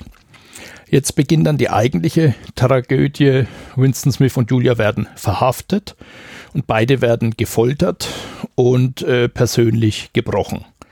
Was mit Julia genau passiert, erfährt man nicht. Man erfährt nur, dass sie ziemlich schnell gestanden haben soll und Winston Smith auch ziemlich schnell verraten haben soll. Winston Smith wird jetzt über eine unbestimmte Zeit lang direkt von O'Brien, der sich dann plötzlich als ja, Systemträger entpuppt, als jemand, der das System hier besonders stark vertritt. Er wird also direkt von O'Brien gefoltert, über eine sehr lange Zeit hinweg mit Elektroschocks. Er ja, magert komplett körperlich ab. Er verliert fast seine ganzen Zähne und äh, es wird sehr detailliert beschrieben, wie dieser ganze Prozess hier vonstatten geht. Und sehr berühmt geworden ist die Szene, in der O'Brien ihm eine Hand mit vier Fingern vorhält und ihn dann fragt, wie viele Finger er sieht. Er sagt zu ihm, es sind fünf und er setzt ihn so lange mit Elektroschocks hier unter äh, Druck, bis er dann selber daran glaubt, dass er fünf Finger sieht, wenn es ihm gesagt wird und er möchte so gerne daran glauben. Also diese ganzen Prozesse sind relativ kompliziert. Ich möchte das jetzt gerade ein bisschen abkürzen, können wir später nochmal drüber reden, wie das funktioniert. Ähm, es, äh, die Handlung geht jedenfalls so weiter, dass äh, ja diese Umerziehung durch O'Brien in gewissen Grenzen so erfolgreich ist, dass Winston Smith auch äh, plötzlich dann alles glauben möchte, was man ihm an Propagandalügen vorsetzt. Er will ja geheilt werden. Das ist der Zweck der ganzen Folter. Hier wird jeder als geheilt entlassen und später wird er dann erschossen. Also das ist das übliche Vorgehen der Partei, dass Abweichler so lange gefoltert werden, bis sie die Schwere ihrer Schuld einsehen. Dann zwingt man sie zu einem öffentlichen Auftritt, wo sie dann öffentlich bekennen, dass sie schlimme Verbrecher sind und dann werden sie klamm und heimlich zum Verschwinden gebracht. Und O'Brien sagt Winston Smith dann, dass er dann auch erschossen wird am Ende. Zuerst wird er geheilt, er soll lernen, den großen Bruder zu lieben und dann wird er erschossen. Also das geht so eine Zeit lang mit diesen Elektroschockfoltern und äh, bis zu einem Punkt, an dem dann Winston Smith dann wieder sich erholen darf. Er wird wieder aufgepäppelt, er bekommt ein neues Gebiss und dann hat er aber einen Rückfall. Er schreit im Schlaf nach Julia und daraufhin wird die Folter nochmal um eine Ebene verstärkt. Es gibt das geheimnisvolle Zimmer 101, in dem alle von dem alle Insassen nur ganz ehrfürchtig sprechen, voller Angst und Bedrückung. Niemand weiß, was in Zimmer 101 ist, nur jeder weiß, da ist was ganz, ganz Schlimmes. Äh, am Anfang, als äh, Winston Smith im sogenannten ja, Ministerium für Liebe eingeliefert wird, dort wird er nämlich gefoltert, ist es so, äh, dass er in so eine Gemeinschaftszelle kommt, wo andere Gefangenen auch drin sind. Und da taucht dann überraschenderweise auch sein Nachbar Parsons auf. Deswegen habe ich den vorhin erwähnt, das muss ich jetzt bringen. Ähm, 1984 hat sehr viele satirische Elemente und jetzt kommt der Nachbar Parsons, der Mitläufer par excellence, der nichts falsch gemacht hat, der jeden Befehl gehorcht, der jede blinde, jede Propagandalüge blind glaubt, kommt in diesen Raum. Ähm, da gibt es nur eine Bank, die so an der Wand entlang läuft, da sitzen die Leute drauf, in der Mitte ist ein Klo und äh, er setzt sich gleich auf das Klo und macht da sehr geräuschvoll ein Riesengeschäft. Denn Parsons ist jemand, dem ist nichts peinlich und erzählt dann Winston, warum er überhaupt hier ist, warum er da gelandet ist. Und es stellt sich heraus, sein Sohn hat ihn verraten, weil er im Schlaf nieder mit dem großen Bruder geschrien hat. Er erhofft sich natürlich dann aufgrund seines Verhaltens, dass er keine so schlimme Strafe bekommen wird. Jedenfalls, Winston Smith ist jetzt am Ende seiner Folter angelangt. Man schleppt ihn in den Raum 101 Dort hat man bereits etwas vorbereitet, von dem man weiß, dass es Winston nachhaltig beeindrucken wird, denn der Raum 101 beinhaltet immer die schlimmste Art der Folter, die es für das einzelne Individuum gibt. Also die Gedankenpolizei ist so raffiniert, dass sie über jeden Menschen so viel weiß, dass sie den einen großen wunden Punkt, den jeder hat, genau kennt. 101 hält für jeden eine andere besondere individuelle Qual bereit. Bei Winston Smith ist es die Angst vor Ratten. Es gibt hier einen Rattenkäfig, den man ihm dann auf den Kopf montiert und in diesem Käfig sind zwei Ratten und das sind so kleine Türchen, die kann man dann öffnen und die beiden Ratten sind komplett ausgehungert, die werden ihm dann ins Gesicht springen und ihm seine Augen ausfressen und was sie sonst noch alles kriegen. Es reicht, dass man Winston Smith diesen Käfig aufsetzt und ihn damit bedroht und plötzlich begeht er den schlimmsten Verrat. Das eine, was ihn noch daran gehindert hat, komplett zu zerbrechen. Er verlangt, dass man Julia dieser Qual aussetzt. Nicht er, Julia soll von den Ratten gefressen werden. Und das ist der Moment, wo er dann endgültig innerlich zerbricht und auch die Liebe zu Julia verliert. Und er wird dann später entlassen und trifft sogar Julia mal wieder Beide sind gezeichnet von der Folter. Beide sind nicht mehr in der Lage, menschliche Gefühle zu empfinden, sind zerbrochen, kaputt und gehen dann wieder ihre Wege. Winston Smith hat jetzt viel, viel Zeit. Er hat zwar immer noch offiziell so seine Aufgabe im Wahrheitsministerium, aber man gibt ihm keine wichtigen Aufgaben mehr, deswegen sitzt er auch meistens in einem kleinen heruntergekommenen Café, wo er sogar kostenlos Gin bekommt und wartet darauf, ähm, dass er sein Leben mehr oder weniger verlieren wird. Er träumt davon, dass man ihn dann erschießen wird. Und die letzte Szene beinhaltet, ähm, dass ihm eine ginfarbene Träne aus dem Augen rollt, weil er jetzt endlich den großen Bruder tief und innig liebt.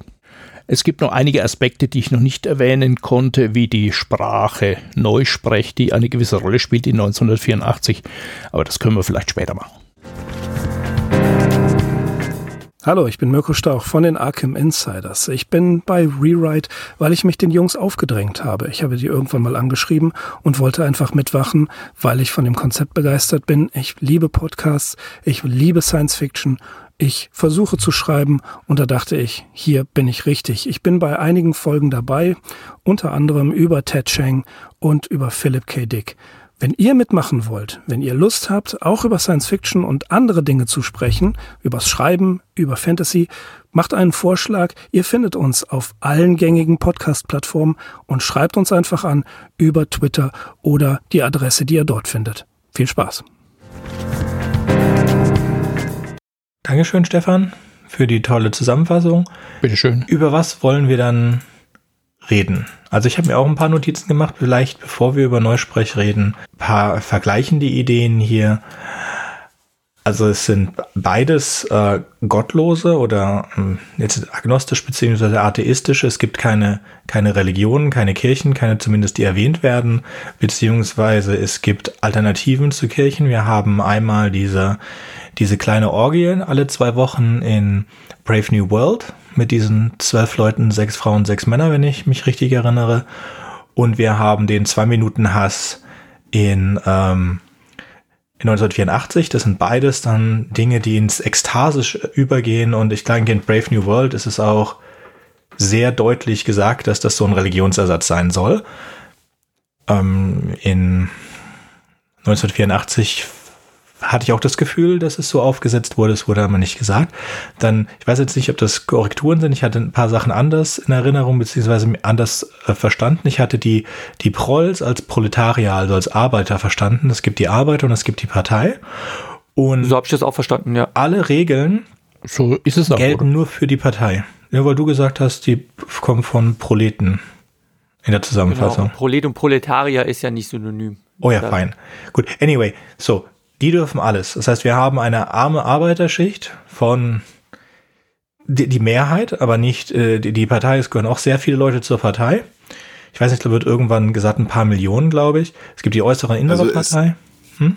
Es gibt so eine Aufteilung, da heißt es, äh, 25, äh, 85 Prozent äh, sind äh, Prolls ähm, und 15 Prozent macht halt die Partei aus, die sich dann wieder aufteilt ähm, in die innere und äußere Partei, wobei die innere Partei 2% der Bevölkerung etwa ausmacht. Also 13% dann die äußere Partei. Gut, das heißt, meine Behauptung ist jetzt einfach, diese ganzen Regeln gelten für die äußere Partei.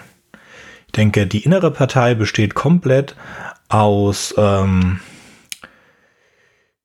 diesen Goldsteinleuten, beziehungsweise dem einfach ein Parteiapparat, so wie wir das in, in, in China sehen, so diesen inneren Parteiapparat, der das ganze Land läuft, beziehungsweise wo man sich relativ gut gehen lassen kann, innerhalb der von der Partei gesteckten Grenzen von Wohlstand.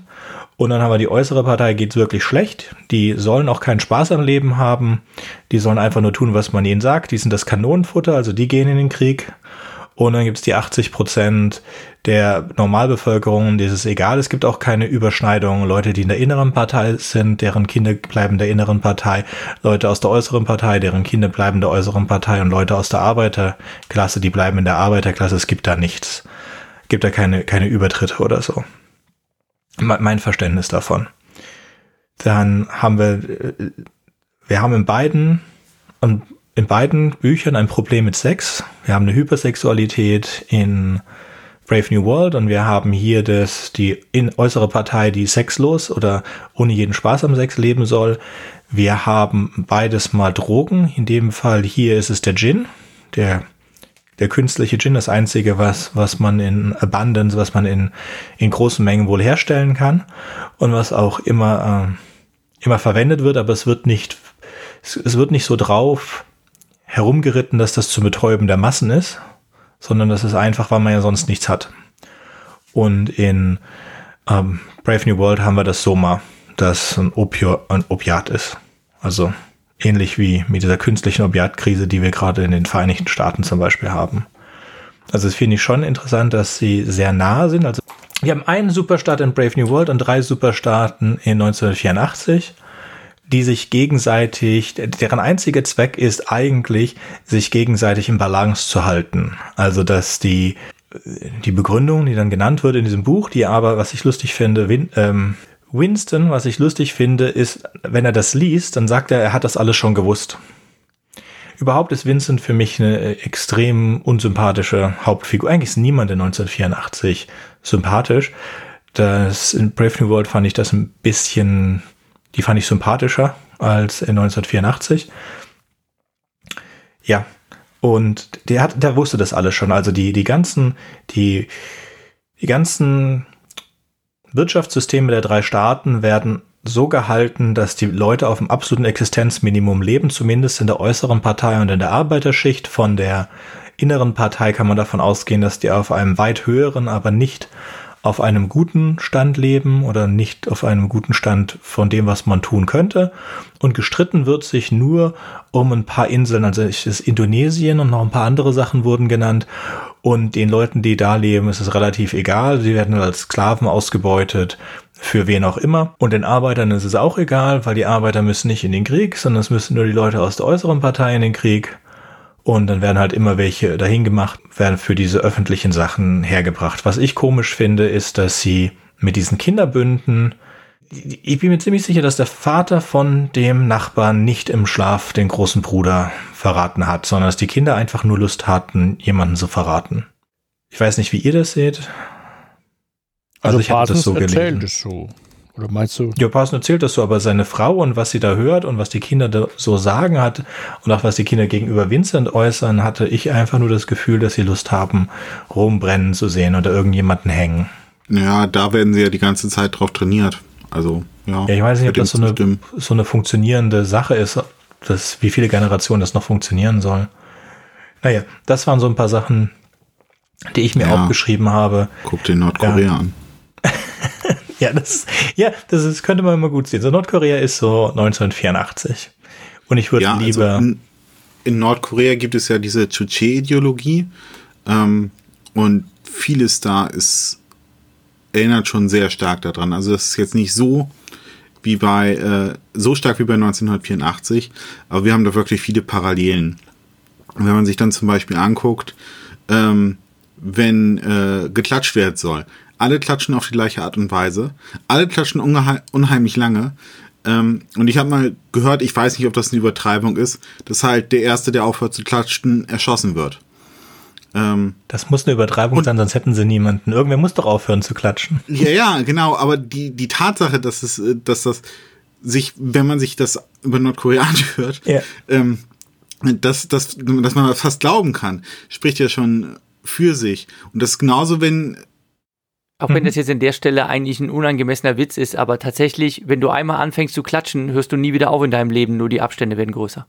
Aha, ist gut. Ich möchte noch was äh. nachtragen zu der Sache mit Parsons. Textstelle, da lebte ich also und schuftete und versuchte mein Teil zu leisten und ahnte die ganze Zeit nicht, dass ich schlimme Dinge im Kopf hatte und dann begann ich im Schlaf zu reden. Wissen Sie, was ich gesagt haben soll? Nieder mit dem großen Bruder. Ja, das habe ich gesagt und zwar mehrmals. Unter uns, alter Junge, ich bin froh, dass Sie mich geschnappt haben, ehe es noch schlimmer werden konnte. Ja. Die Stelle ist eindeutig.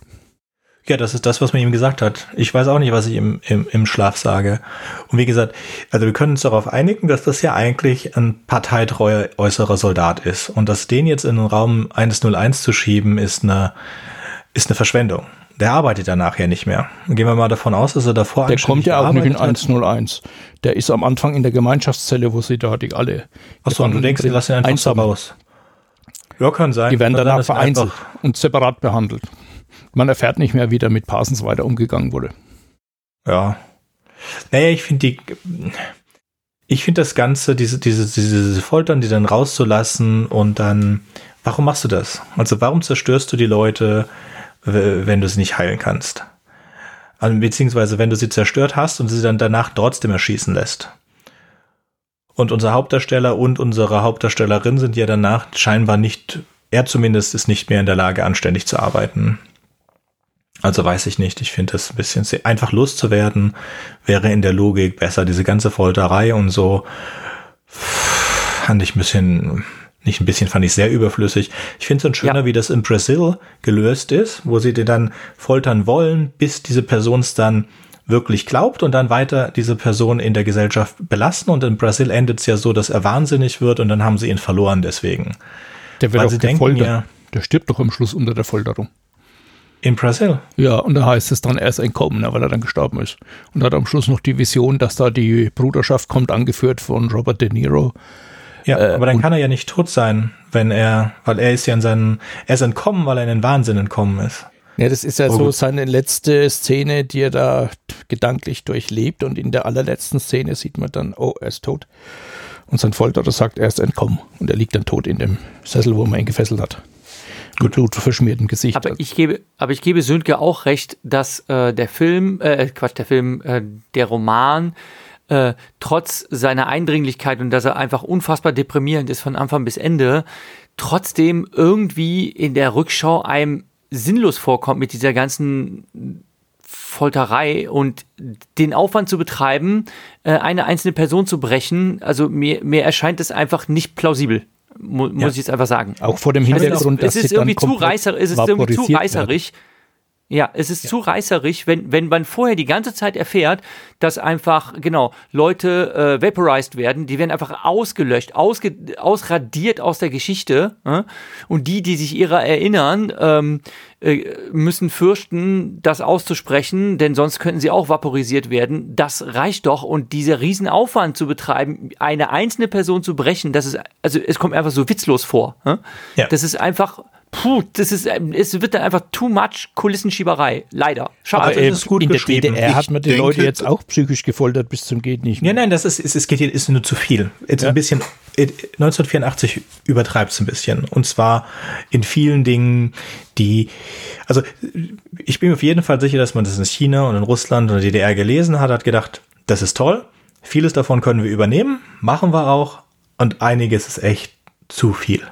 Ja, also wir haben ja diese, diese innere, äußere und die Arbeiter, das ist, das ist, das ist zum Beispiel eine gute Idee und das passiert auch so. So funktioniert das auch in China zum Beispiel oder in Russland. Aber es ist wichtig, dass du die Arbeiter ähm, so hältst, dass sie nicht rebellieren. Das wird ja dann auch 1984 erklärt. Es ist ja immer so, dass eine Schicht die andere austauscht. Deswegen ist es wichtig, dass du keinen Übertritt in den Schichten hast und so weiter. Alles nachvollziehbar. Aber das funktioniert nicht. Also du musst Austausch unter den Schichten haben in der Realität. Ähm, Du kannst die Schichten nicht, nicht, nicht, nicht so statisch ma machen, wie es funktioniert. Also wie, wie, wie 1984 das gerne hätte. Aber du musst es, ähm, du brauchst diese drei Schichten und du musst es ganz hart machen. Und du beziehst also aus jeder Schicht hat ein anderes Teil. Also du brauchst so Brot- und Spiele mäßig. Man kann das auch, auch sehen, ähm, wie es es jetzt in China härter wird wieder mit, den, mit der inneren und der äußeren Partei. Da wurde viele Jahre, 25 Jahre ungefähr, die Zügel relativ locker gelassen von der Partei und jetzt die letzten, weiß nicht, seit wann ist er an der Macht, seit zwölf Jahren werden jetzt die Zügel angezogen. Und zwar erbittert, um den, die, die Macht der Partei zu, Fundament, ähm, zu stärken. Von Chi zu stärken. Ja, ich, ich denke aber, der tut das Also er wird Partei. neuer Mao. Also Ja, das, äh, ja, darauf läuft es hinauf, aber wir wollen ja ist noch ein weiterhin, anderer Schritt. wir wollen ja immer noch nach China einreisen dürfen, deswegen hören wir jetzt auch jetzt damit. Ja. Ich nicht. Ich wollte schon mal noch mal nach Shanghai. Aber egal. Ich war da, war schick. Genau. Ich noch nicht. Ich Ja. war nur in Macau, Hongkong und Taiwan. Also eigentlich noch gar nicht in China. Oh, ich war in Beijing. Also ich war doch schon mal in China. Ui, oh, was tut das schon ein? Nee, Quatsch. Alles in Ordnung. Bitte, wenn ihr der, der chinesischen Partei, der Partei zugehörig seid, bitte jetzt weghören. Wir wollen trotzdem doch mal nach China vielleicht. D- Nicht alle, aber vielleicht doch. Ich aber war noch nie wichtig. da. So. Ach, ist nett. Anyway, anderes, äh, also gut, 1984, sehr deprimierend. Vieles davon ist, ist, wird, wird in bestimmten Diktaturen, bestimmten Autokratien gemacht. Ist eine schöne Blaupause, finde ich zu extrem. Ich finde es dann interessanter, wie es in Brasil gemacht ist, was jetzt nicht, nicht eine 1 zu 1 Blaupause ist, aber schon ein bisschen von beidem was hat. Es hat ein bisschen Wahnsinn von beiden, ist dann aber so übertrieben, dass man das auch nicht ernst nehmen kann. Ähm, Wobei ich ein großes Problem habe bei Brave New World ist natürlich mit der Eugenik. Ja. Und mit diesem Glauben, dass man mit Genetik das alles so machen kann. Und er zeigt ja halt selber, dass das nicht funktioniert. Dass du halt zwei Fehler direkt hast an den Leuten. Und sind ja eigentlich alle flawed, sind ja alle nicht, nicht perfekt von den Leuten, die in Brave New World mitspielen. Und das ist alle, das ist, dass alle anderen nach der Blaupause funktionieren wollen, ist halt auch was, was ich nicht verstehe. Aber ich würde lieber in Brave New World leben als 1984. Das auf jeden Fall. Ja. Und ich Ja, denke, ich habe auch. irgendwie auch das So, Gefühl, dass so mal es- kostenlos, immer weiter. Nee, das ist gerade eines der Dinge. Ich bin voll für die, ich bin voll für den freizügigen Sex, aber nicht so für die Ach so. Drogen. aber du darfst Ja, gerne. aber beide, beides zusammen. Ich glaube, beides zusammen. Ich glaube, dann, dann sind die Drogen erträglich äh, gemacht, oder? Nee, nee. Wenn ich mich entscheiden kann, dann, dann verzichte ich lieber. Aber Drogen ist echt nicht meins. Sei Ford am Äh. Lenkrad.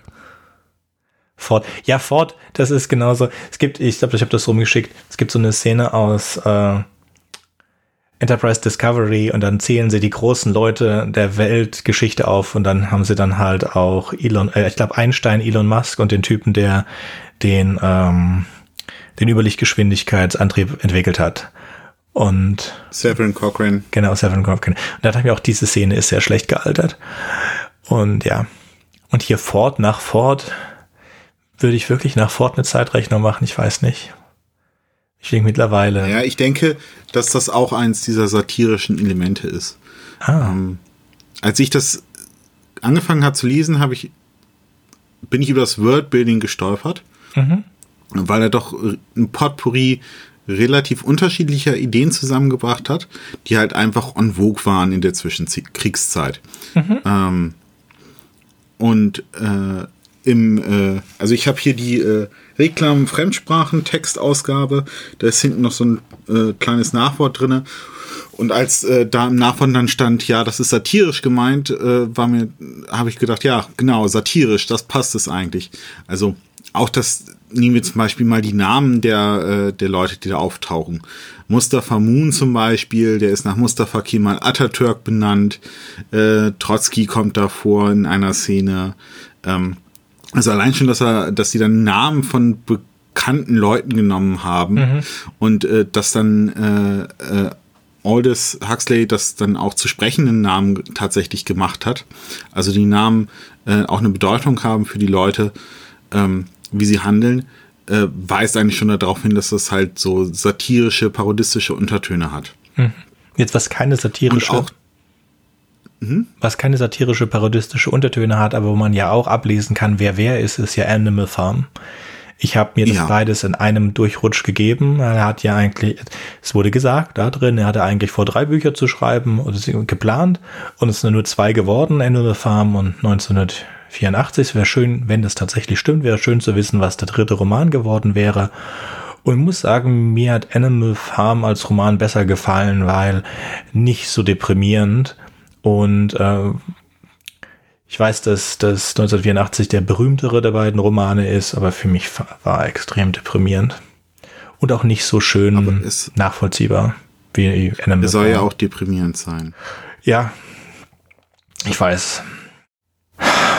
Ja, auf jeden Fall. Wir haben ja bei äh, Brave New World äh, auch gewisse Übertreibungen. Also alles ist ja untergeordnet ja, mhm. ja nein, ich, ich weiß. Du sagst 1984 so extrem, aber das haben wir auch in, in Brave New World. Ja. Wir haben alles untergeordnet der, der Effizienz und des Konsums. Mhm. Das sind so im Grunde die zwei Leitlinien, die er sich in seinem Worldbuilding ausgedacht hat.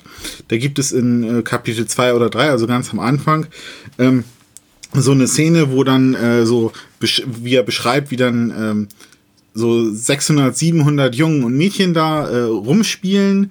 Äh, alle sind natürlich nackt. Ähm, die machen erotische Spiele zusammen. Äh, und dann beschreibt er auch so, wie sie Beispiele machen. Und dann gibt's da so einen riesigen Turm.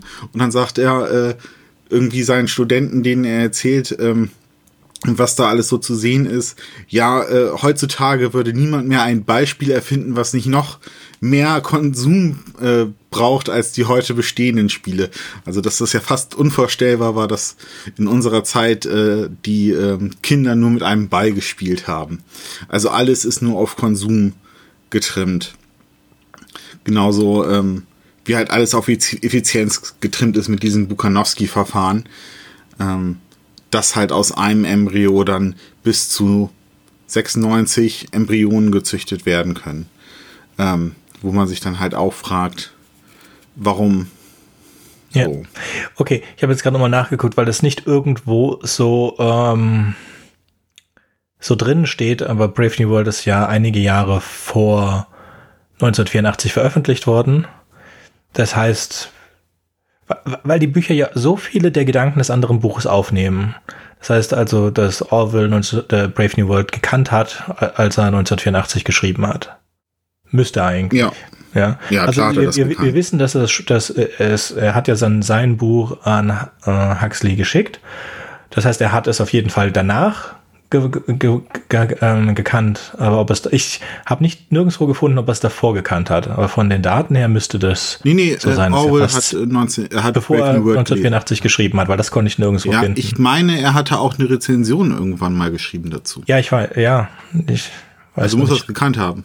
Ja, nee, nee. Ähm, was ich nicht was ich nicht finden konnte, ist diese Sache, diese Tatsache, dass er es klar gekannt hat, bevor er 1984 geschrieben hat, dass er es gekannt hat danach und in diesem Versuch eine ähm, einer Konversation mit seinem ehemaligen Lehrer äh, aufzumachen, dass er ihm das Buch geschickt hat und darauf eine Antwort bekommen hat, auch mit diese, diese, diese kurze Antwort, äh, Brave New World ist eher die, ist die Zukunft und nicht 1984.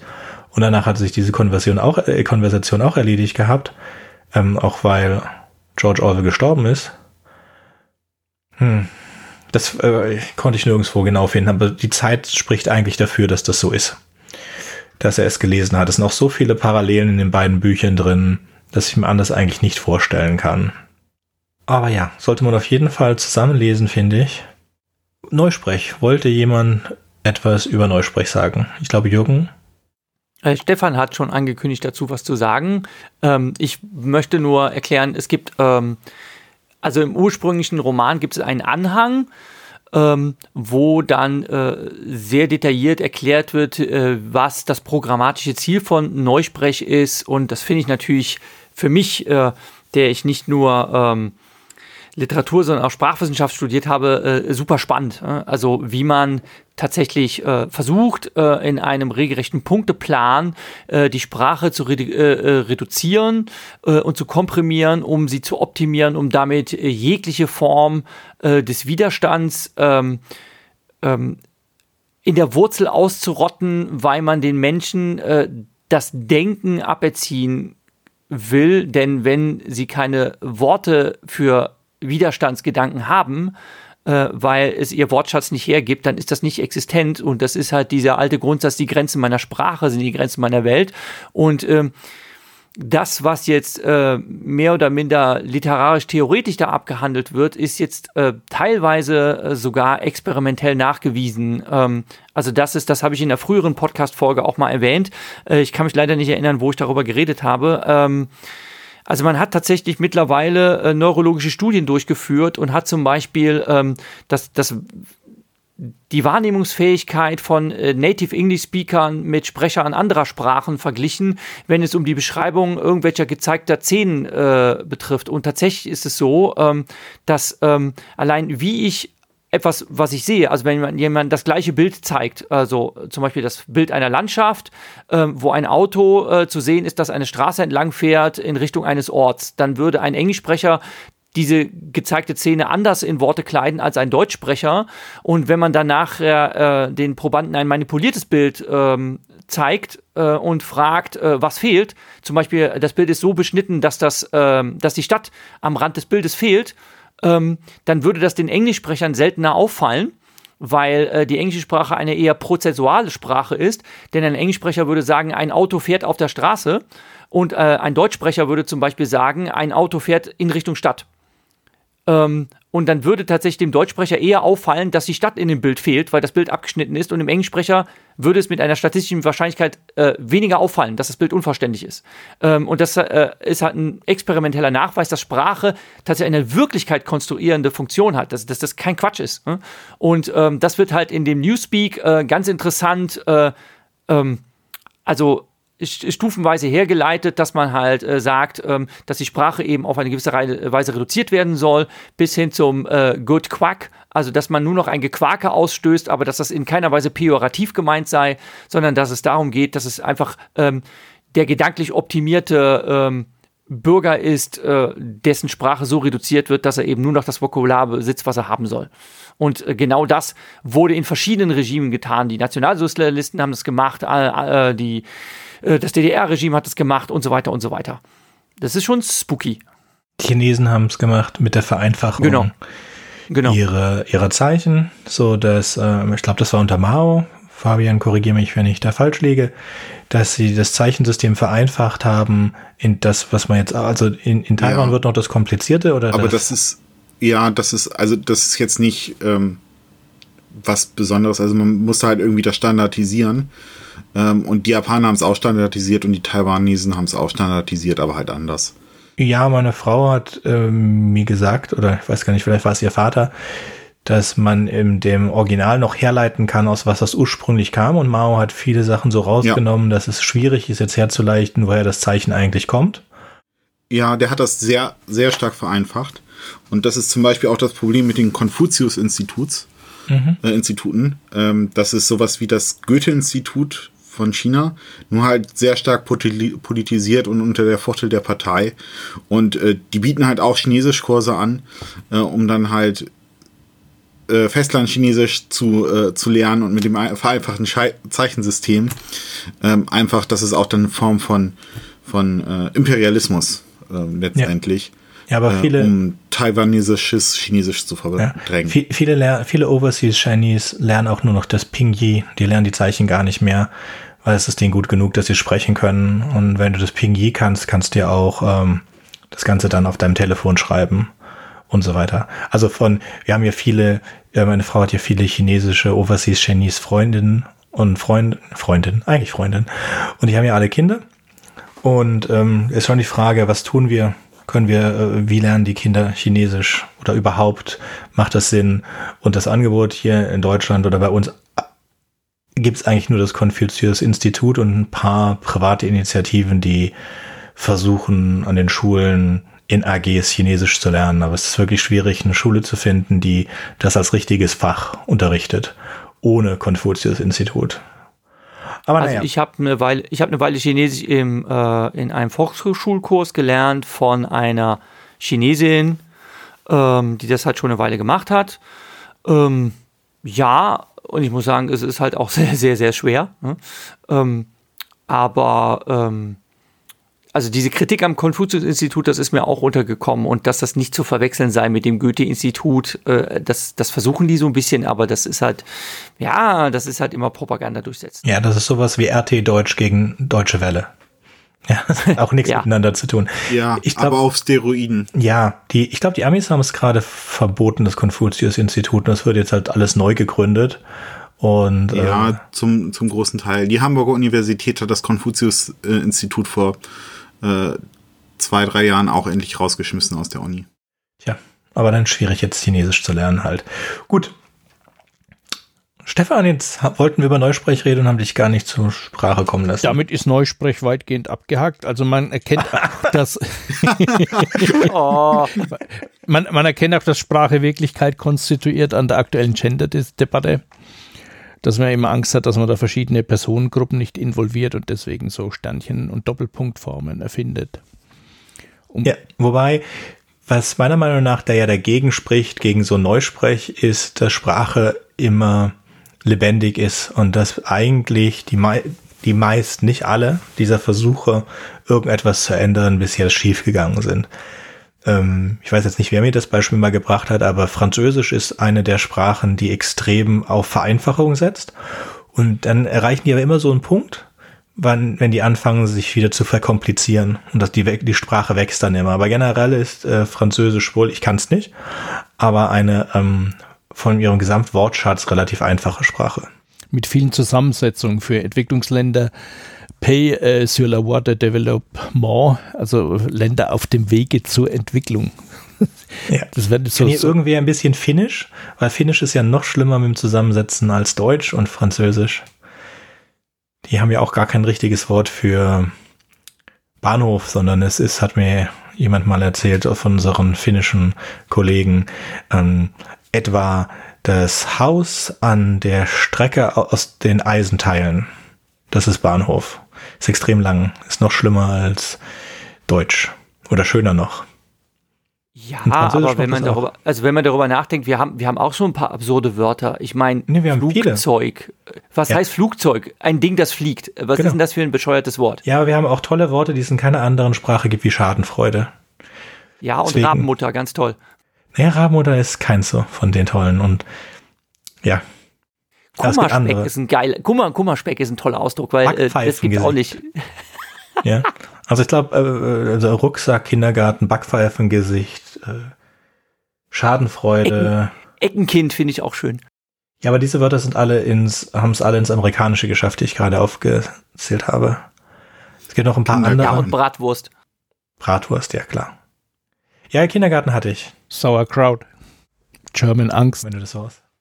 German. Am Anfang, ja, German von, Angst. am Anfang, am Anfang German von Blood Stupid Music. Money, aber das wird halt. Am Anfang, am Anfang von Blood Music, das werden wir in der nächsten Ausgabe besprechen, aus gegebenem Anlass, ähm, äh, da kommt das Wort kaputt drin vor. Kaputt. Ja, kaputt ist auch so. Gestalt. Gestalt ist, auch ein Wort, das ist keine Kondom andere. kaputt. Kondom kaputt. Ka kaputt äh, heißt wo, auf wir, Türkisch wo, wir ein schon, Kondom. wo wir schon am Rumnörden, wo wir schon am Rumnörden über Sprache sind und gerade das türkische Feld, äh, Borg, äh, ist das türkische Wort für Fäkalien und deshalb beömmeln sich die Türken immer, dass äh, eines der deutschen liebsten Fastfoods äh, die Bockwurst ist. Nur so nebenbei. Ja. Ein, ein, ich glaube, das ist ein Audi. Das heißt ja auch Stück, äh, Häufchen Scheiße in Französisch. e-tron. Ja, egal. Anyway. Ähm, sind wir fertig? Also mit Neusprech sind wir fertig. Aber sind wir mit den Büchern fertig? Interessant, wie wir von Neusprech auf so komisches Rumgealber gekommen sind. Ja, Mit die Frage ist, wie kommen wir wieder zurück? Ja. Wie kommen wir wieder zurück? Ähm, was wir noch äh, nicht angesprochen haben, ist, dass ja ähm, dieser ganz berühmte Ausspruch eigentlich, ähm, dass die Partei sogar verkünden kann, dass 2 plus 2 5 ist, äh, mittlerweile Realität geworden ist in den USA. Ja. Ähm, weil nämlich wirklich dann aus dieser ähm, Wogenbewegung heraus ähm, Mathematik als äh, rassistisch, kolonialistisch, Ah, ähm, imperialistisch bezeichnet wird und es dann tatsächlich ähm, äh, tatsächlich Mathematiker gibt, die halt irgendwie in dieser Wokenbewegung mit drinne sind, die dann behaupten, 2 plus 2 sei 5. ja. Also es ist. Und dass das gerechtfertigt ist und das ähm, Also ich Ja, müsste spricht müsste mir eigentlich jetzt jemand zeigen. Also ich bin jetzt kein Fan von, von dieser Wokeness-Debatte. Ganz generell nicht. Ähm, es ist aber schon so, dass äh, es ähm, andere Dinge gerade gibt. Also es kommt ja vor 1984, dass die Partei will, dass du, dass du in der Lage bist, zwei, äh, unter, äh, zwei konträre Gedanken im, in deinem Kopf zu halten und beide sind gleichzeitig wahr. Und wenn ich das jetzt als äh, Chief Expert IT Lead oder IT Enterprise Architekt sehe, dann ist das überhaupt kein Problem, weil einfach die Tatsache ist, dass du zwei opposite zueinander äh, haltende Dinge in der Architektur schon im Kopf haben kannst und die auch beide wahr sind, aber äh, es ist halt, ich finde ich find das nicht so dramatisch. Wobei 2 plus 2 ist halt 4. Ich weiß, das ist jetzt schwierig für manche Leute zu verstehen, aber dafür hat man eine Hand mit fünf Fingern und dann fängt man an, zwei Finger abzuzählen und dann hat man nochmal zwei Finger und dann sind das vier Finger und einer bleibt übrig. Das ist der Daumen. Das ist kein Finger. Aber ich weiß nicht, ja. Eieiei. Ich, we- ich weiß nicht, ob diese, diese, diese Wokeness-Debatte wirklich. Sicher, es gibt Leute da, da, aber ich denke, ich hoffe einfach, dass das eine absolute Minderheit von Leuten ist. Wobei Politik sich jetzt die letzten Jahre weltweit nicht gerade mit äh, Ruhm bekleckert hat, mit Aussagen.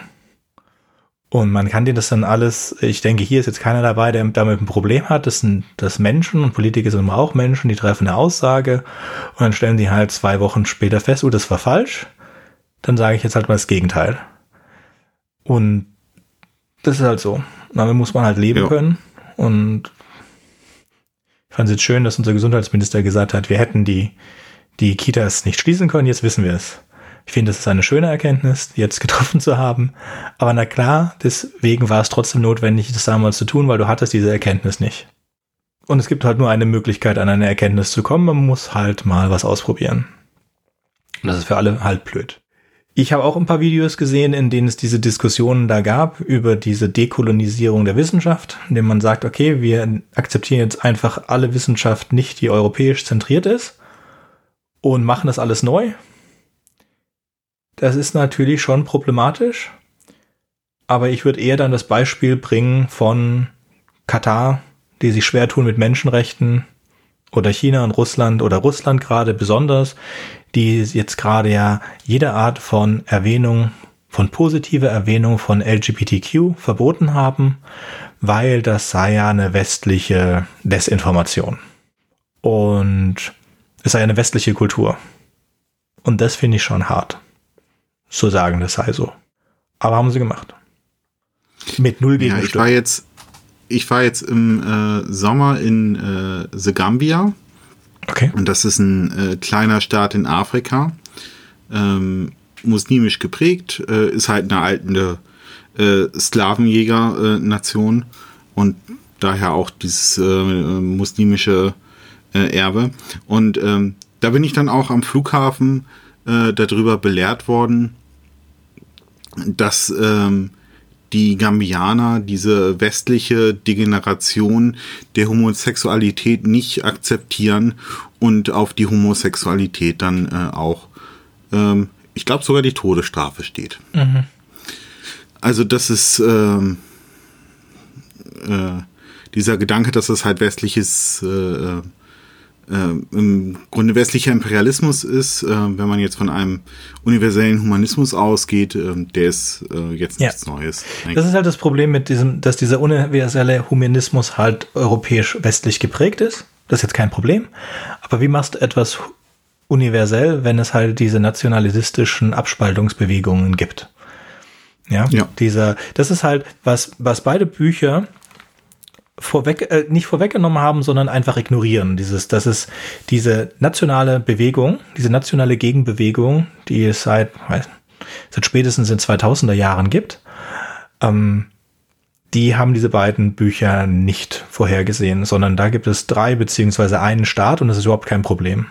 Und diese Staaten sind westlich geprägt. Wir, wir, wir wissen zwar 1984, es gibt auch einen asiatisch geprägten Staat, ähm, aber ja, das ist, ist halt nicht so, sondern es geht viel kleiner und viel problematischer und ja, müssen wir halt drüber wegkommen. Und ja, ich finde, wa- was gerade läuft, also viele Dinge, die gerade laufen, sind extrem witzig. Und äh, in, in, in einem satirischen, also in einem sarkastischen, witzig in einem sarkastischen, weinenden Weg. Also so Lachen mit zwei weinenden Augen. Diese Rede vom Chef der FIFA, die er da gehalten hat, ähm, zur Verteidigung des augenblicklich austragenden Staates der FIFA-Weltmeisterschaft und wie toll dieses Land doch ist und sich, wie toll es sich mit äh, den Menschenrechten umgeht und wie wenig sie sich doch von den westlichen europäischen Menschenrechten belehren lassen sollten.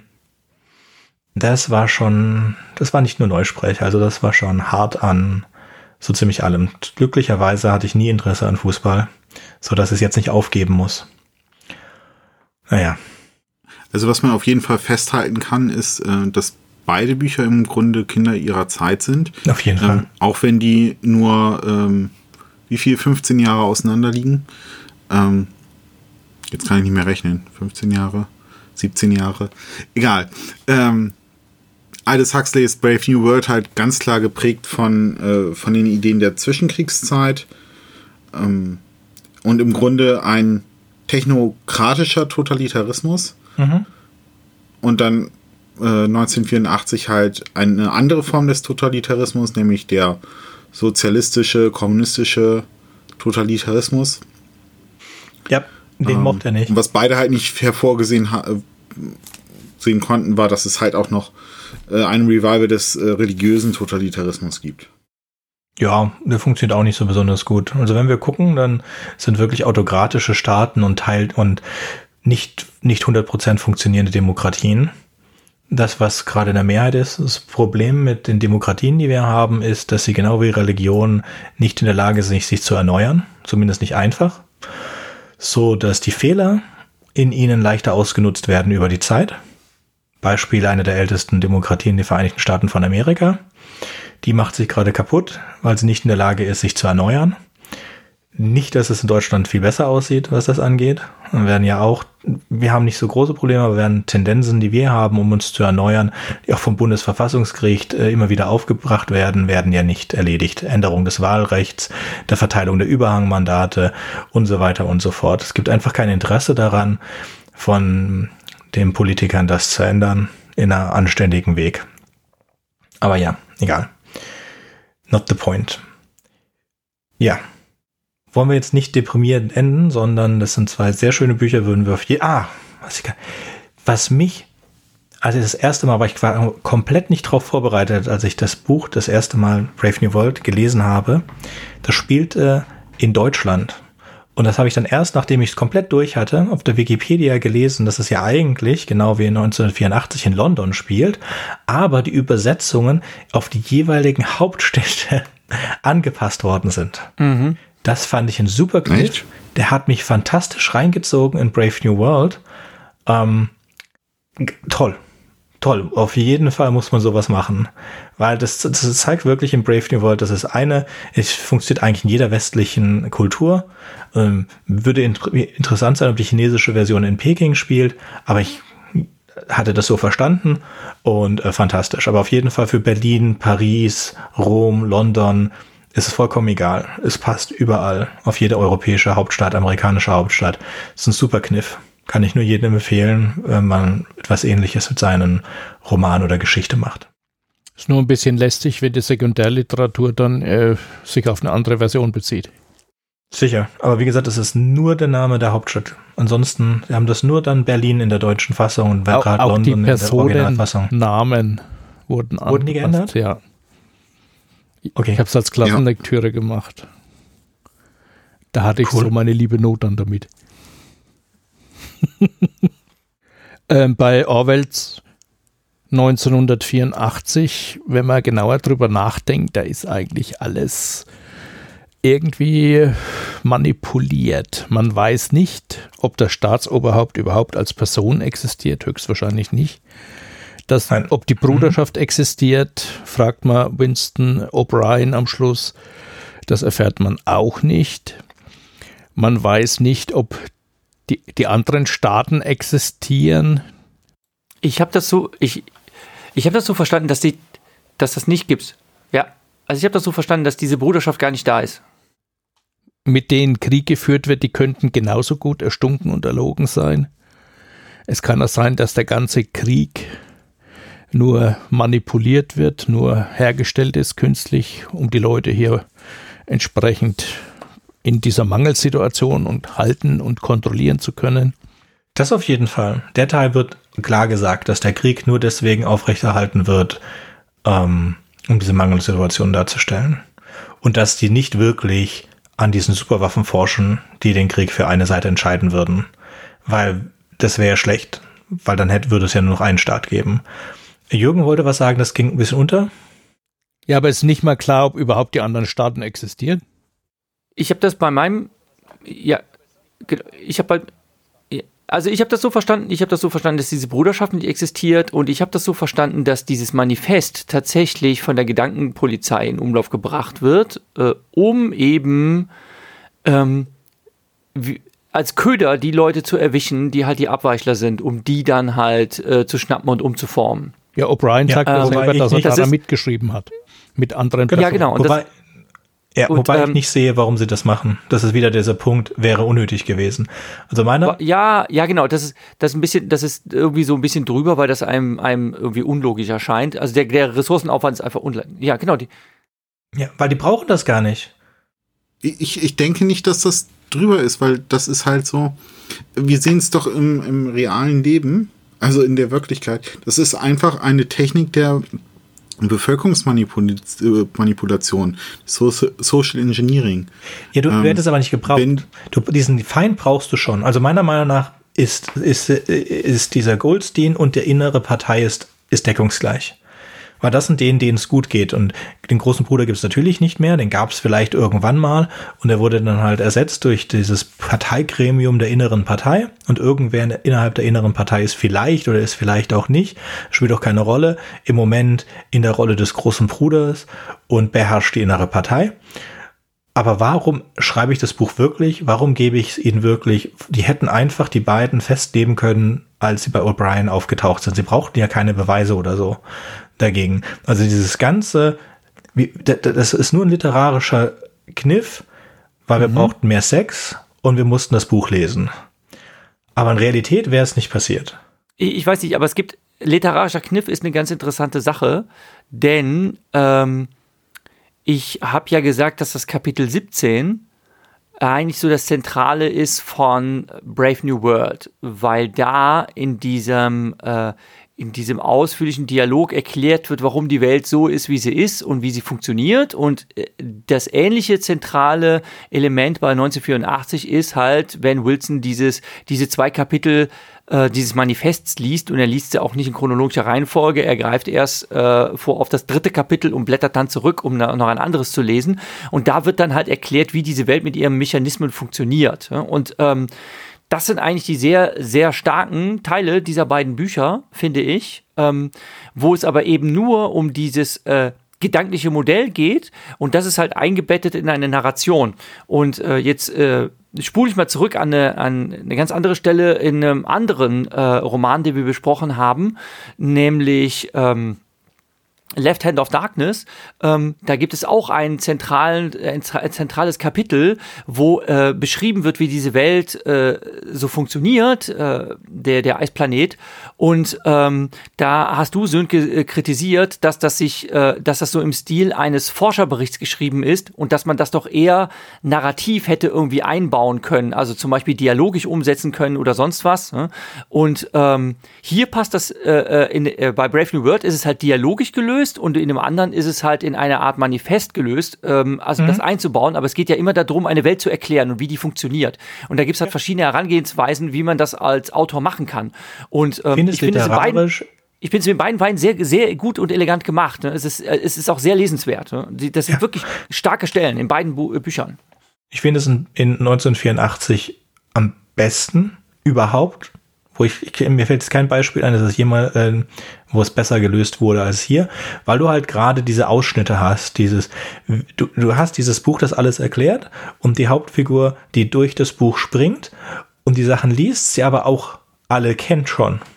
Das heißt, wird nur, ähm, nur wir, der Leser, wissen das nicht. Alle anderen wissen das alle schon. Und deswegen kannst du auch so schön springen und dann hast du halt also auch diese Dinge, die du nicht erklären musst, weil er sie A schon eh weiß und weil er sie B nicht liest.